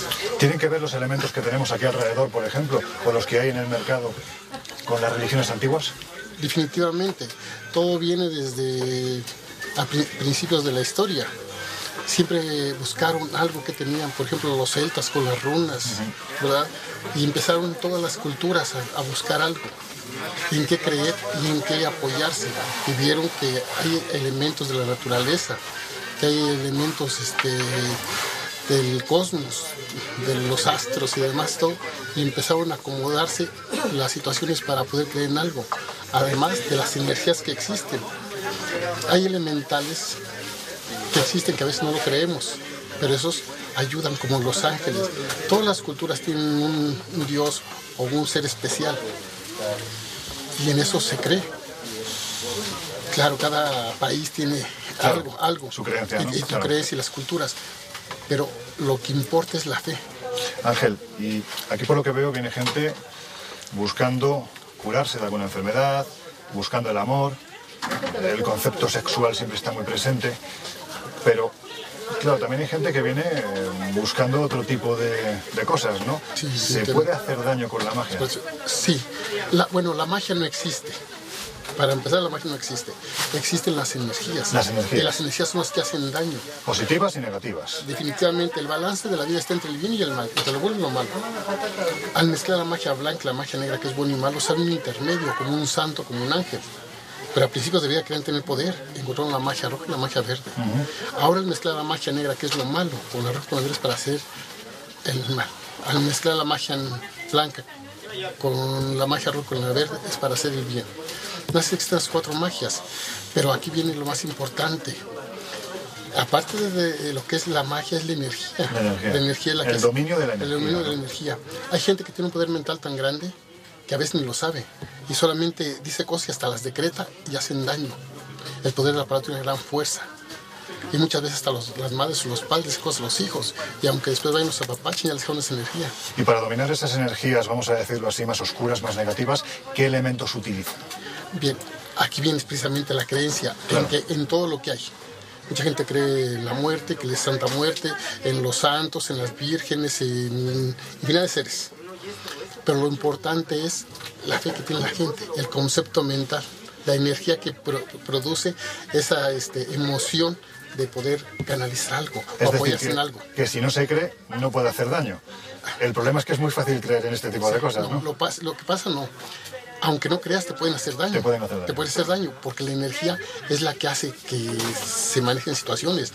Y cuando matan un animal, cuando por ejemplo, los sacrificios, o te tiran algo, eso hace daño. ¿Por qué? Porque lleva una energía enfocada a un propósito. Entonces, ¿qué es lo que hay que hacerse? Aunque no se crea, así como las caricaturas que se puede poner un campo de fuerza, las, hay que combinar la energía con algo de esto. Hay varias cosas que se manejan en todo esto. Pero así como en todas las religiones hay decretos y hay este, formas de hacer algo Ujú. para protección, aquí en esto, este es el único puesto del mercado que no vende nada. Si lo checas, es el único puesto que no vende nada. Yo siempre les doy información. Yo soy psicólogo, tengo, tengo este, Quizás es lo más valioso, ¿eh? la una, información. una información, porque una veladora que te venden de 100 pesos, una de 3 pesos te sirve igual. Sí. ¿Y por qué? Porque nada más representa uno de los elementos, el fuego. Claro. Pero hay gente que le- te la hace del color que quieras, forma que quieras, y te dice que te la va a curar o te la va a preparar. Le echan unas semillas, un aceite y te sacan una lana más, la gente lo cree. Pero una de 100 pesos, una de 3 pesos te sirve igual, porque no representa uno de los elementos. Existen cuatro elementos, agua, fuego, tierra y aire. Y eso son lo, que hace, cuando se hace un trabajo, me- manejar eso. Pero existen tres pasos que sin eso no se hace nada. Consagrar lo que se utiliza, el rito que se hace especial y las palabras mágicas que son los conjuros. El secreto todo está en los conjuros y eso no está en ningún libro. Claro. Ángel, usted es una de las personas más conocidas de todo el mercado. Además lleva aquí muchísimo tiempo. ¿Alguna vez le han pedido le haga daño a alguien? Sí, muchas veces. La mayoría de la gente, eh, el sentimiento de, rencor, de la impotencia y demás, a veces crea esas emociones. Pero no puedes hacer daño. En esta vida, cada acción obedece una reacción. Y yo se los explico. El, karma, como mu- muchas culturas lo manejan y demás todo, te la regresa. Cada acción obedece una reacción y no puede ser nada. El mejor método para hacer daño a alguien es perdonarlo y bendecirlo. Yo entiendo que a usted le han pedido en alguna ocasión que haga daño a alguien. Claro, la pregunta que le voy a hacer, que sea la respuesta. Pero usted qué ha hecho? No, no lo, no lo ni, lo puedo hacer, o lo, lo podría hacer. Si ustedes tuvieran tiempo les daría cómo es todo esto, cómo son las, energías y quién es el que sabe de la primaria en la universidad. Porque no, se- no, no puede ser un daño. Y otra cosa, una persona que se dedica a esto no puede estar con lo bueno y con lo malo. Hace cosas buenas, cosas malas. No puede de las dos cosas. No, no está permitido por una Claro. ley natural. Pero me imagino que usted sí conocerá a alguien Sí, que hace cosas mal, sí, no, definitivamente. Es más, hay gente que tiene el poder, o podemos hacer cosas hasta de matar a alguien. de matar a alguien. Matar ¿Y a usted alguien, conoce a alguien que haya matado a otra persona utilizando este tipo Sí, de magia? definitivamente. ¿Y de qué forma? Para poder tener acción a- anexo a, a tu persona, necesitamos algo que te conecte con tu energía, con, una- con tu energía.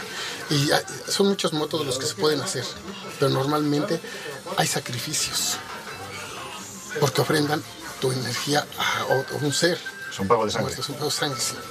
Entonces ahí es donde está el poder. Y todas las culturas del mundo tenemos los sacrificios. Mm. Y quieras que no, hay un gran poder. Por ejemplo, este, le te voy a contar de las cuatro magias. La magia blanca, te digo, no te hace nada porque es el bien. Sí. La magia negra es para hacer el mal, es el balance de la vida, el bien y el mal. No podemos zafarnos de esa cultura. Pero a principios debía querer tener poder.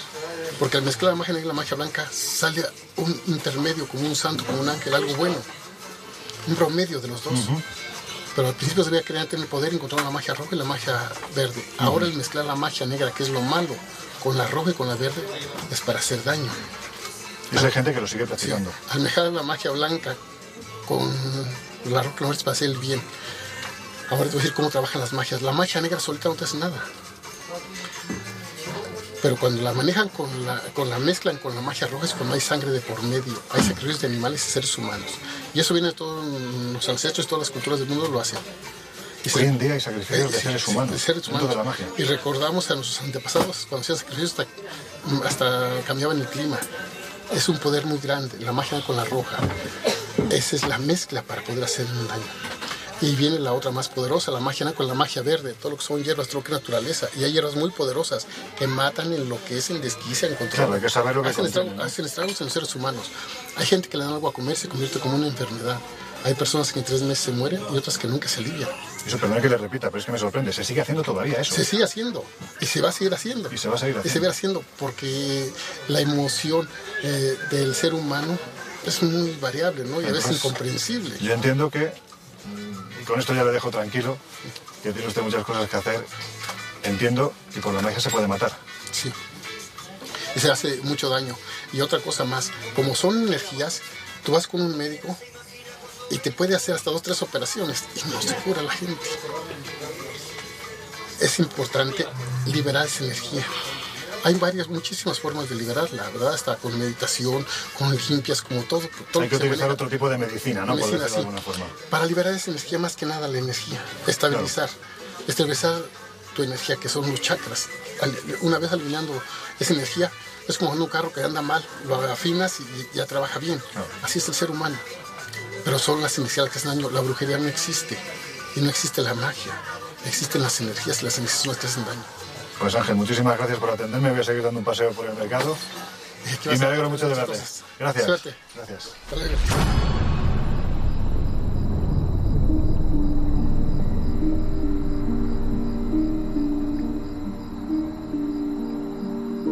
Habiendo escuchado las palabras de uno de los chamanes, hechiceros, curanderos más respetados de México, en el corazón del mercado de Sonora, ¿vosotros creéis en el poder de la magia? De la magia antigua me refiero.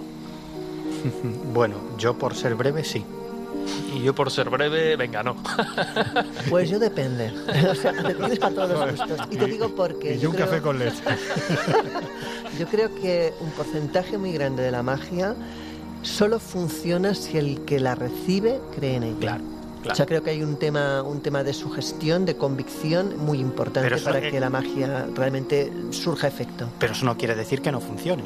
Tienes, no, que, no, tienes que creer en la magia, pero el efecto placebo, oye, sí. funciona. Y de hecho, cuando prueban cualquier medicamento, siempre durante las pruebas tienen muy en cuenta ese efecto placebo. Claro. Es decir, Pero ya no que- hablo del placebo, hablo incluso de magia negra, que evidentemente de placebo no tiene nada.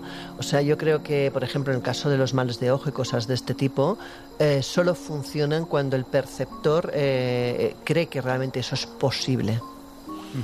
A mí la verdad es que Tamariz, siempre que lo veo, me, convence.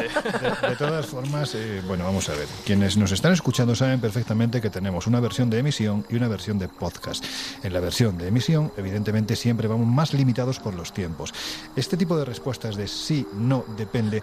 Agradecería que fueran en la versión de edición. Aquí os podéis explayar un poquitín más. Oye, que me he explayado, ¿eh? Tú sí, Laura, los niños, tú sí, los tú niños. sí, pero estos dos que tienen tantas, gana- tantas ganas de hablar, esa incontinencia Perdemos- verbal, perdemos la fuerza de repente aquí se quedan flojos. Claro, pe- pero, pero ¿sabes qué pasa? Que, que yo estoy con una incontinencia, pero no verbal, sino de lanzar mis cortes. Ya, que está pendiente de sus cortes. Claro, claro. yo, estoy- pens- yo pensaba que la incontinencia era de otro tipo. No, no, bueno, eso también me suele suceder habitualmente cuando estamos haciendo este colegio invisible. Sí, pero eso sabes por qué es. Y aquí lo voy a confesar, porque yo, yo no bebo, pero, pero con... con- Bueno, como, claro, como yo- diría Drácula, yo no bebo vino. Claro, claro. Pero, pero a veces al niño, que soy yo en este caso, me obligáis a beber cerveza y yo si bebo más de una cerveza, es decir, si bebo dos o tres, primero se me sube a la cabeza y luego sufro de incontinencia. O sea, tengo que ir al baño cada cinco minutos. Y eso, Miguel, es absolutamente mágico.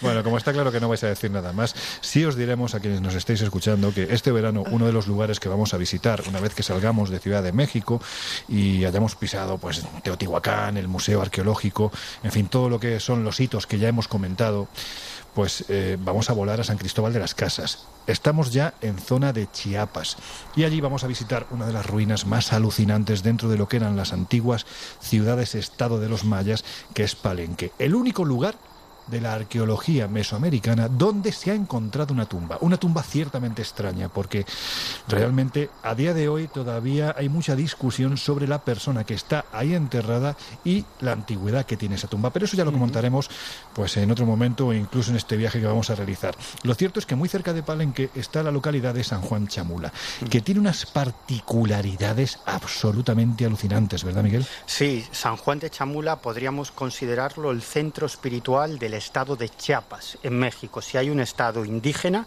ese es sin duda el de Chiapas. Es un estado que tiene aproximadamente 5 millones y medio de habitantes y la gran mayoría de ellos son indígenas. Y San Juan de Chamula es ese centro espiritual y concretamente un lugar de San Juan de Chamula, que es la iglesia.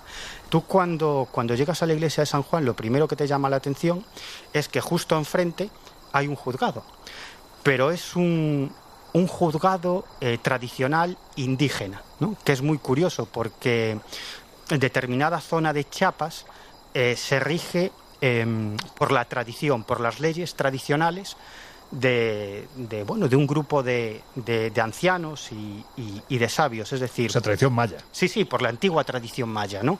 Pero tanto en lo que se refiere a la, a la elección de sus líderes municipales, como lo que se refiere a la justicia y a muchas otras cosas. Y San Juan es una iglesia que solo una vez a la semana se realiza una misa católica e incluso bautizos, pero el resto de la semana, en el interior de esta iglesia, se realizan rituales chamánicos, es decir, O sea, que se puede decir, perdona Miguel, que un día a la semana es templo católico, seis días a la semana es templo Sí. maya. Sí, sí. Bueno, y ese día solo unas horas. El resto es, es templo maya. De hecho, eh, eh, ves bajar a familias enteras de la selva lacandona con el chamán precisamente realizar esos rituales normalmente curativos en el interior de la iglesia de San Juan de Chamula. Eh, son gente que en general no, no hablan español, sino que hablan sus propios idiomas prehispánicos. ¿no? Y tú cuando entras en la iglesia de Chamula, que por cierto está terminantemente prohibido sacar fotografías y hay vigilantes impidiéndolo, Laura, te- esto tendremos que advertirlo. ¿eh? Sí, sí, sí, sí, sí. Hay que tener mucho cuidado, mucho cuidado con eso porque respetan mucho sus tradiciones y está totalmente prohibido fotografiar el interior de San Juan de Chamula. El exterior no hay ningún problema, pero incluso cuando quieres fotografiar a la gente es normal que te giren la cabeza o se escapen, es decir, no quieren salir en las fotos. Y una vez que entras en el interior de la iglesia te encuentras pues, pues un- una estampa alucinante, ¿no? Alucinante. El suelo, eh, no hay bancos, está repleto de ramas de pinos, hay pequeños altares formados por velas, junto a esos altares están los chamanes haciendo sus rituales y a ambos lados, en las paredes laterales, hay eh, unas figuras de santos, santos católicos, pero ataviados con trajes de dioses mayas, es decir, representan a dioses mayas.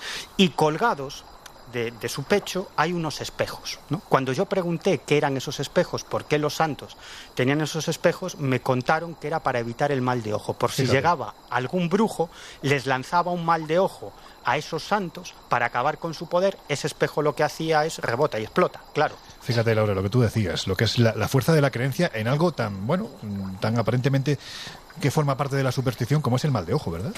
Es que, a ver, yo siempre digo cuando y, y piensa que al estar relacionada con estos temas muchas veces, muchas veces ha venido gente diciendo no, es que creo que tengo un mal de ojo. A ver, Sí. y yo siempre digo lo mismo, eh, hay muy pocas personas capaces y que realmente sepan cómo realizar un mal de ojo, y más en España, ¿vale? Y, la- y luego el mal de ojo no es una cosa que funcione así gratuitamente, o sea, tiene que haber una, una segunda parte, que es la persona que percibe eso, que también crea en el desarrollo de, ese, de esa maldición, por decir de alguna manera. O sea, no es tan sencillo hacer un mal de ojo, ni tampoco que te lo hagan. Bueno, y, y el, el caso es que en el interior no pude tomar fotografías, nadie quiso hablar conmigo, yo no quise interrumpir los rituales que estaban celebrándose, rituales de curación. Entonces al salir me encontré con algunas personas, algunos indígenas, a los que intenté preguntarles qué es lo que estaba pasando ahí dentro. Nadie me quiso con- contestar, excepto un joven, Carlos Hernández, que muy amablemente me comentó qué es lo que estaba sucediendo en ese preciso instante y sigue sucediendo hoy en día, seis días a la semana, incluso diría que siete días a la semana, qué es lo que estaba sucediendo ahí dentro. Y esto es lo que me comentaba este joven, Carlos Hernández. Por eso dentro de la iglesia hay curanderos y curanderas. Si nosotros enfermamos, buscamos un curandero y nos toca el pulso. Es para entender qué enfermedad trae la persona. Si es grave, utilizan una gallina. Si es breve, llevan seis huevos para hacerla limpia adentro de la iglesia. La gallina es para hacerla limpia. Pasen tres vueltas sobre el cuerpo de la persona que se enferma y alrededor de las velas. La enfermedad entrega a la gallina. La gallina se mata dentro de la iglesia, se jala en el pescuezo.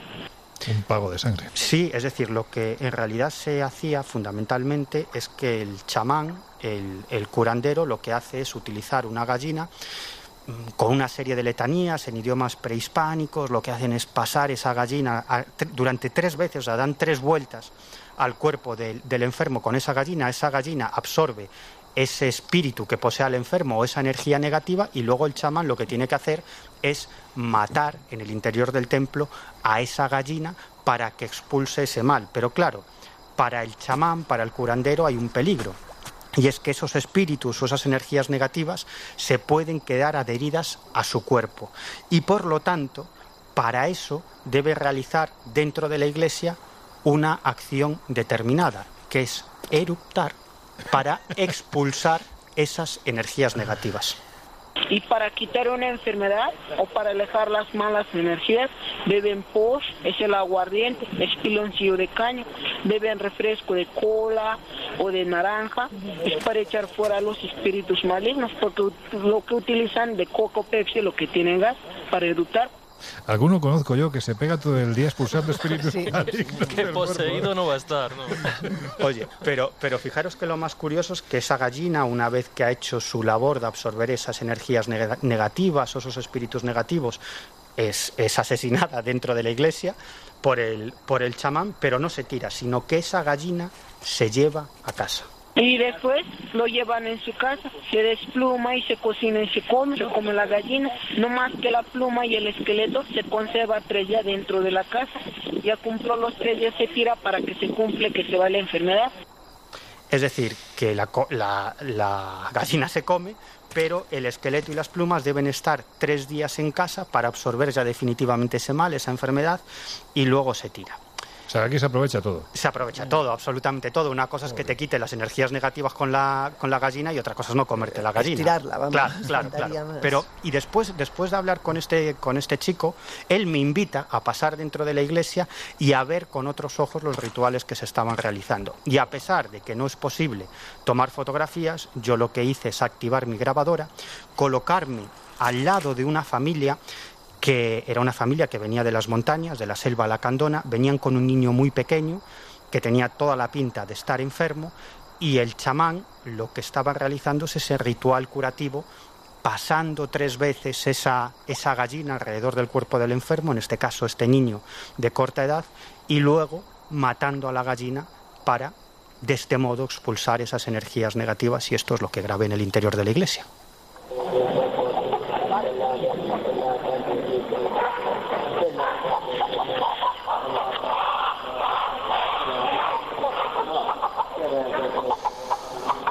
La verdad es que se hace desagradable. ¿eh? Bueno, y- y- pero además hay una cosa que me llamaba mucho la atención y es que... Con la- todo mi respeto a las tradiciones Sí. antiguas, pero jolín. Sí, sí, tanto. Son un poco cruentas. Sí, ¿verdad? Sí, y, y tanto, pero, pero bueno, eh, eh, esto se lo puedes decir a... Pero tú a los- imagínate ahora esto mismo con el coronavirus, en los hospitales, o sea, que empezaran con rituales así, vamos. Bueno, pero... pero...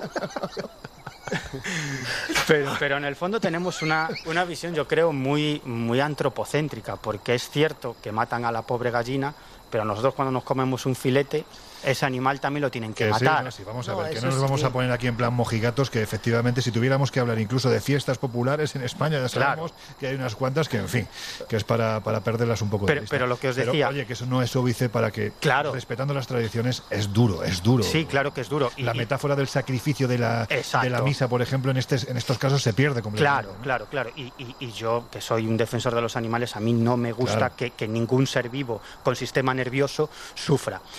Sin ninguna duda. Pero lo que me llamaba la atención es que a la entrada de en la puerta de la iglesia había una nota en la que decía que quedaba terminantemente prohibido matar a la gallina provocando sangre. Es decir, lo que hacían a la- al pobre animalillo es los chamanes era romperle el pescuezo, pero no podían hacerle ningún corte ni nada de esto para, para provocar sangre. Bueno, pues esto es una tradición que viene de épocas milenarias y que todavía se, se sigue realizando hoy en día en San Juan de Chamula y que aquellos que, decidan acompañaros en este viaje a México pues podrán ver todos estos, estos rituales y estas ceremonias que se siguen practicando. Bueno, como ejercicio antropológico, desde luego, está claro que es único, al igual que como ejercicio de reportero también es, es, es único, Miguel, porque yo creo que muy poca gente hace lo que tú haces y estos testimonios hoy en día podemos escucharlos en el Colegio Invisible porque antes, previamente, tú te has ido a estos lugares, lo que es de agradecer. Así que, bueno, pues Laura, parece que vamos a tener un viaje muy divertido. ¿eh? Bueno, yo creo que va a ser vistoso, ameno, cuanto menos. Sí, mira, el hecho de ver esa sincretización que han hecho de los santos católicos con los antiguos dioses mayas, con un ejercicio tan sumamente sencillo como es vestirlos con los colores y los ropajes de esos antiguos dioses, la verdad es que solo por eso, en el contexto en el que nos vamos a mover, solo por eso merece la pena. A mí te digo, la primera vez que estuve en México es una de las cosas que más me llamó la atención, esa mezcla precisamente de religiones, de creencias y de culturas. Y para aquellos que no hayan estado y nos acompañen, verán como realmente es un shock eh, clarísimo eh, cuando ves esto por primera vez. Sí, sobre todo porque además contrasta mucho para que quienes nos estéis oyendo os hagáis una idea. La península de Yucatán, en este caso nosotros estaríamos, en, en San Juan Chamula, estaríamos en el margen inferior izquierdo y se va a recorrer entera para llegar hasta las playas más célebres del mundo, ¿no? que son las playas de, de Cancún.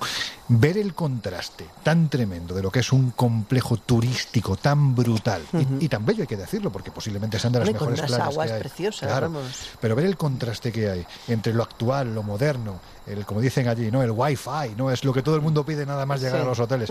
Ver ese contraste con la tradición, la antropología, el sacrificio, el pago a los dioses en un lugar como San Juan Chamula, bueno, yo creo que es algo absolutamente único. No, no, es increíble. O sea, yo te digo, yo la primera vez que entré a una iglesia y vi un ritual de estos, es que además, claro, te llama la atención porque tú acostumbrado como occidental a- al uso que hacemos de las iglesias, de repente ver pues un ritual como el que estaba describiendo Miguel, claro, es que te rompe los esquemas. Claro, porque es que lo que tú dices, ¿no? Cuando uno entra en una iglesia, quizás perdemos esa perspectiva de que lo que se está haciendo es un sacrificio. Se está sacrificando el cordero, el cordero de Dios. Mm. Es decir, cuando el sacerdote toma el cáliz con, con el vino, es una metáfora de la sangre del cordero.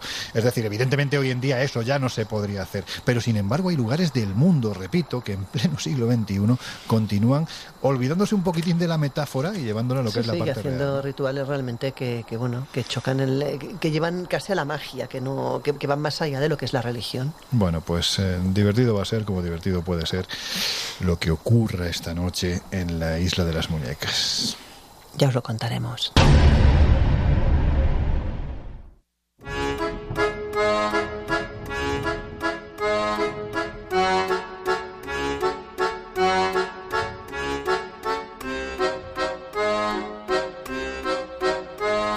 Historias así solo ocurren en el Colegio Invisible.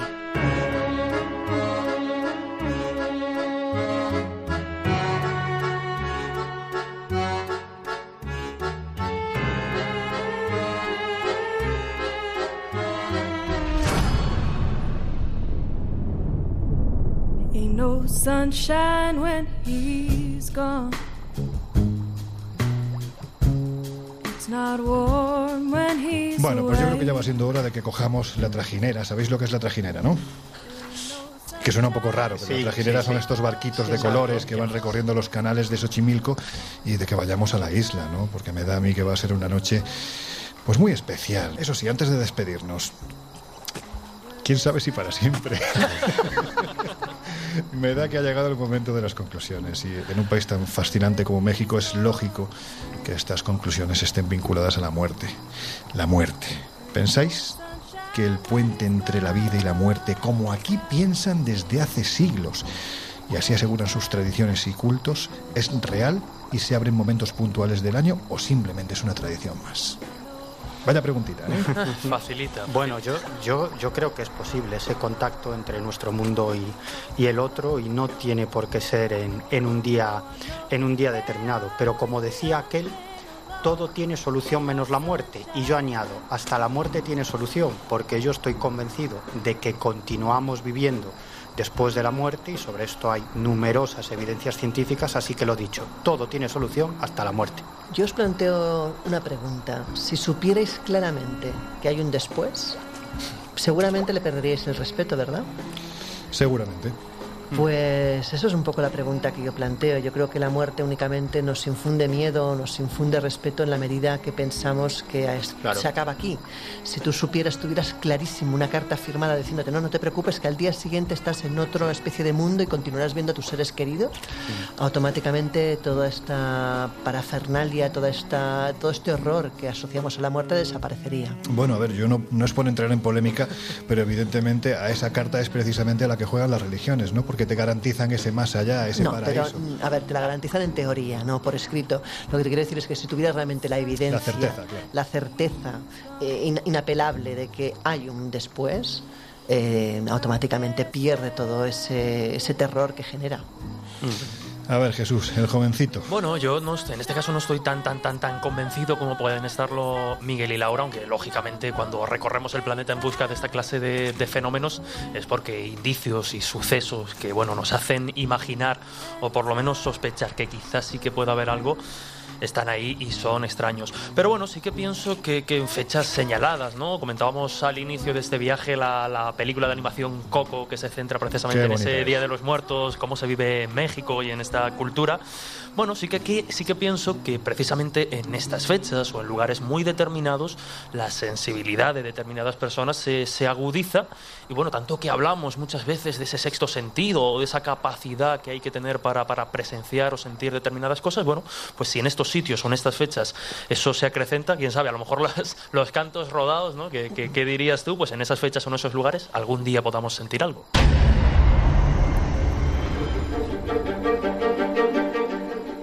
Pues nada, que se está acercando ya el final, del final del, del Colegio Invisible de hoy. No me miréis así, no os preocupéis que yo ya he estado, es cierto que yo he estado en la Isla de las Muñecas amaneciendo, eh, nunca anocheciendo, nunca he pasado la noche, siempre me he negado, pero como voy con vosotros, mm, ya sabéis que esto consiste en que alguien corra más que los demás. Así que, llegado el caso, yo creo que antes de salir corriendo, Laura, pues podemos también comentar ¿no? que en esta semana que vamos a estar en esta isla intentando buscar nuestro nuevo destino, pues ¿qué podemos recomendar? ¿Qué pueden hacer quienes nos están escuchando? Bueno, para aquellos que les apetezca conocer el país y conocer muchos de los lugares de los que hemos hablado y muchos más, desde luego, ya saben que en viajesprisma.com tienen toda la información del próximo viaje que vamos a realizar, que precisamente es México. También nos tenéis, ya sabéis, en www.espaciomisterio.com. Como ha dicho Laura, viajesprisma.com, todas las informaciones de lo que vamos haciendo. Nuestra, nuestro corazoncito, ¿no? nuestro, nuestro alma de papel, que es la revista Año Cero, está en el kiosco. Y también tenéis vías de contacto para contarnos lo que queráis, contarnos casos, sucesos, fenómenos A mí me encantaría, de hecho, que nos contaran casos y poder, eh, incluso pues, en antena, poder debatir alguno de ellos. Sí. Eso estaría bien, o sugerencias de dónde queréis que, que vayamos. Decirnos, pues esto me gusta o esto me gusta menos, lo que queráis. Ahí estamos en el colegio invisible arroba onda cero punto es. También estamos en redes sociales, Twitter, arroba cole invisible OC. La comunidad está creciendo, cada vez es más grande. En Instagram también nos tenéis en el colegio invisible en onda cero y en Facebook también en el colegio invisible en onda cero. Así de fácil. ¿Que queréis eh, escuchar el programa a través de alguna de las plataformas disponibles? Pues ya sabéis que estamos en www.ondacero.es, también estamos en iVoox como El Colegio Invisible en Onda Cero. Y en iTunes, de la misma forma, El Colegio Invisible en Onda Cero.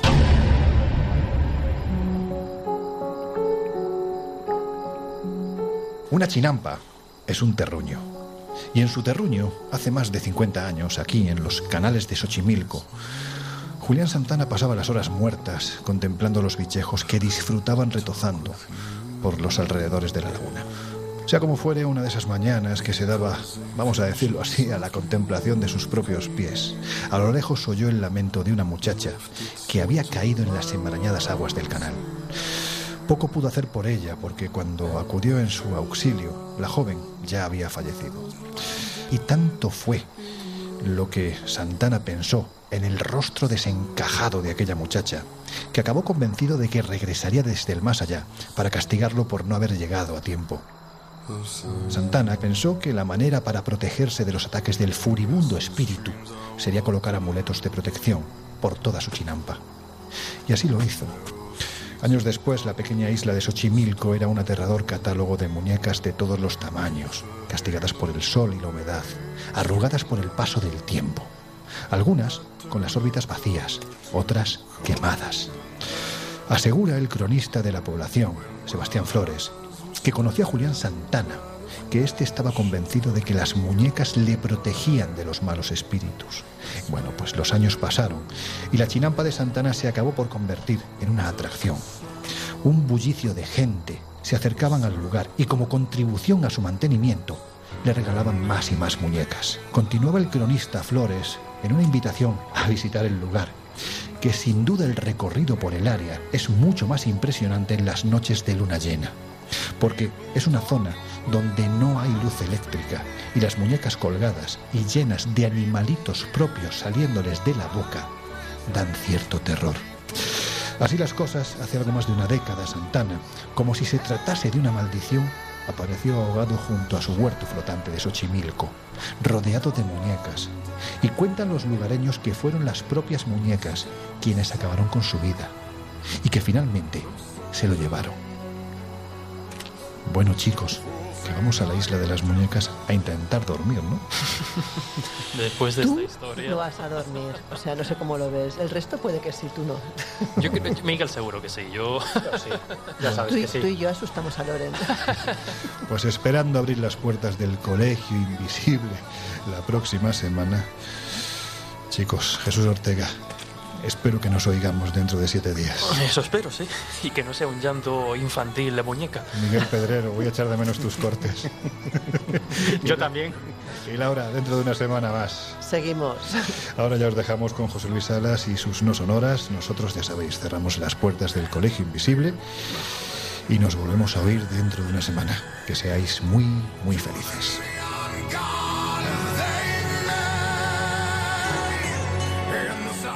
El Colegio Invisible. Con Lorenzo Fernández Bueno y Laura Falcó. En Onda Cero.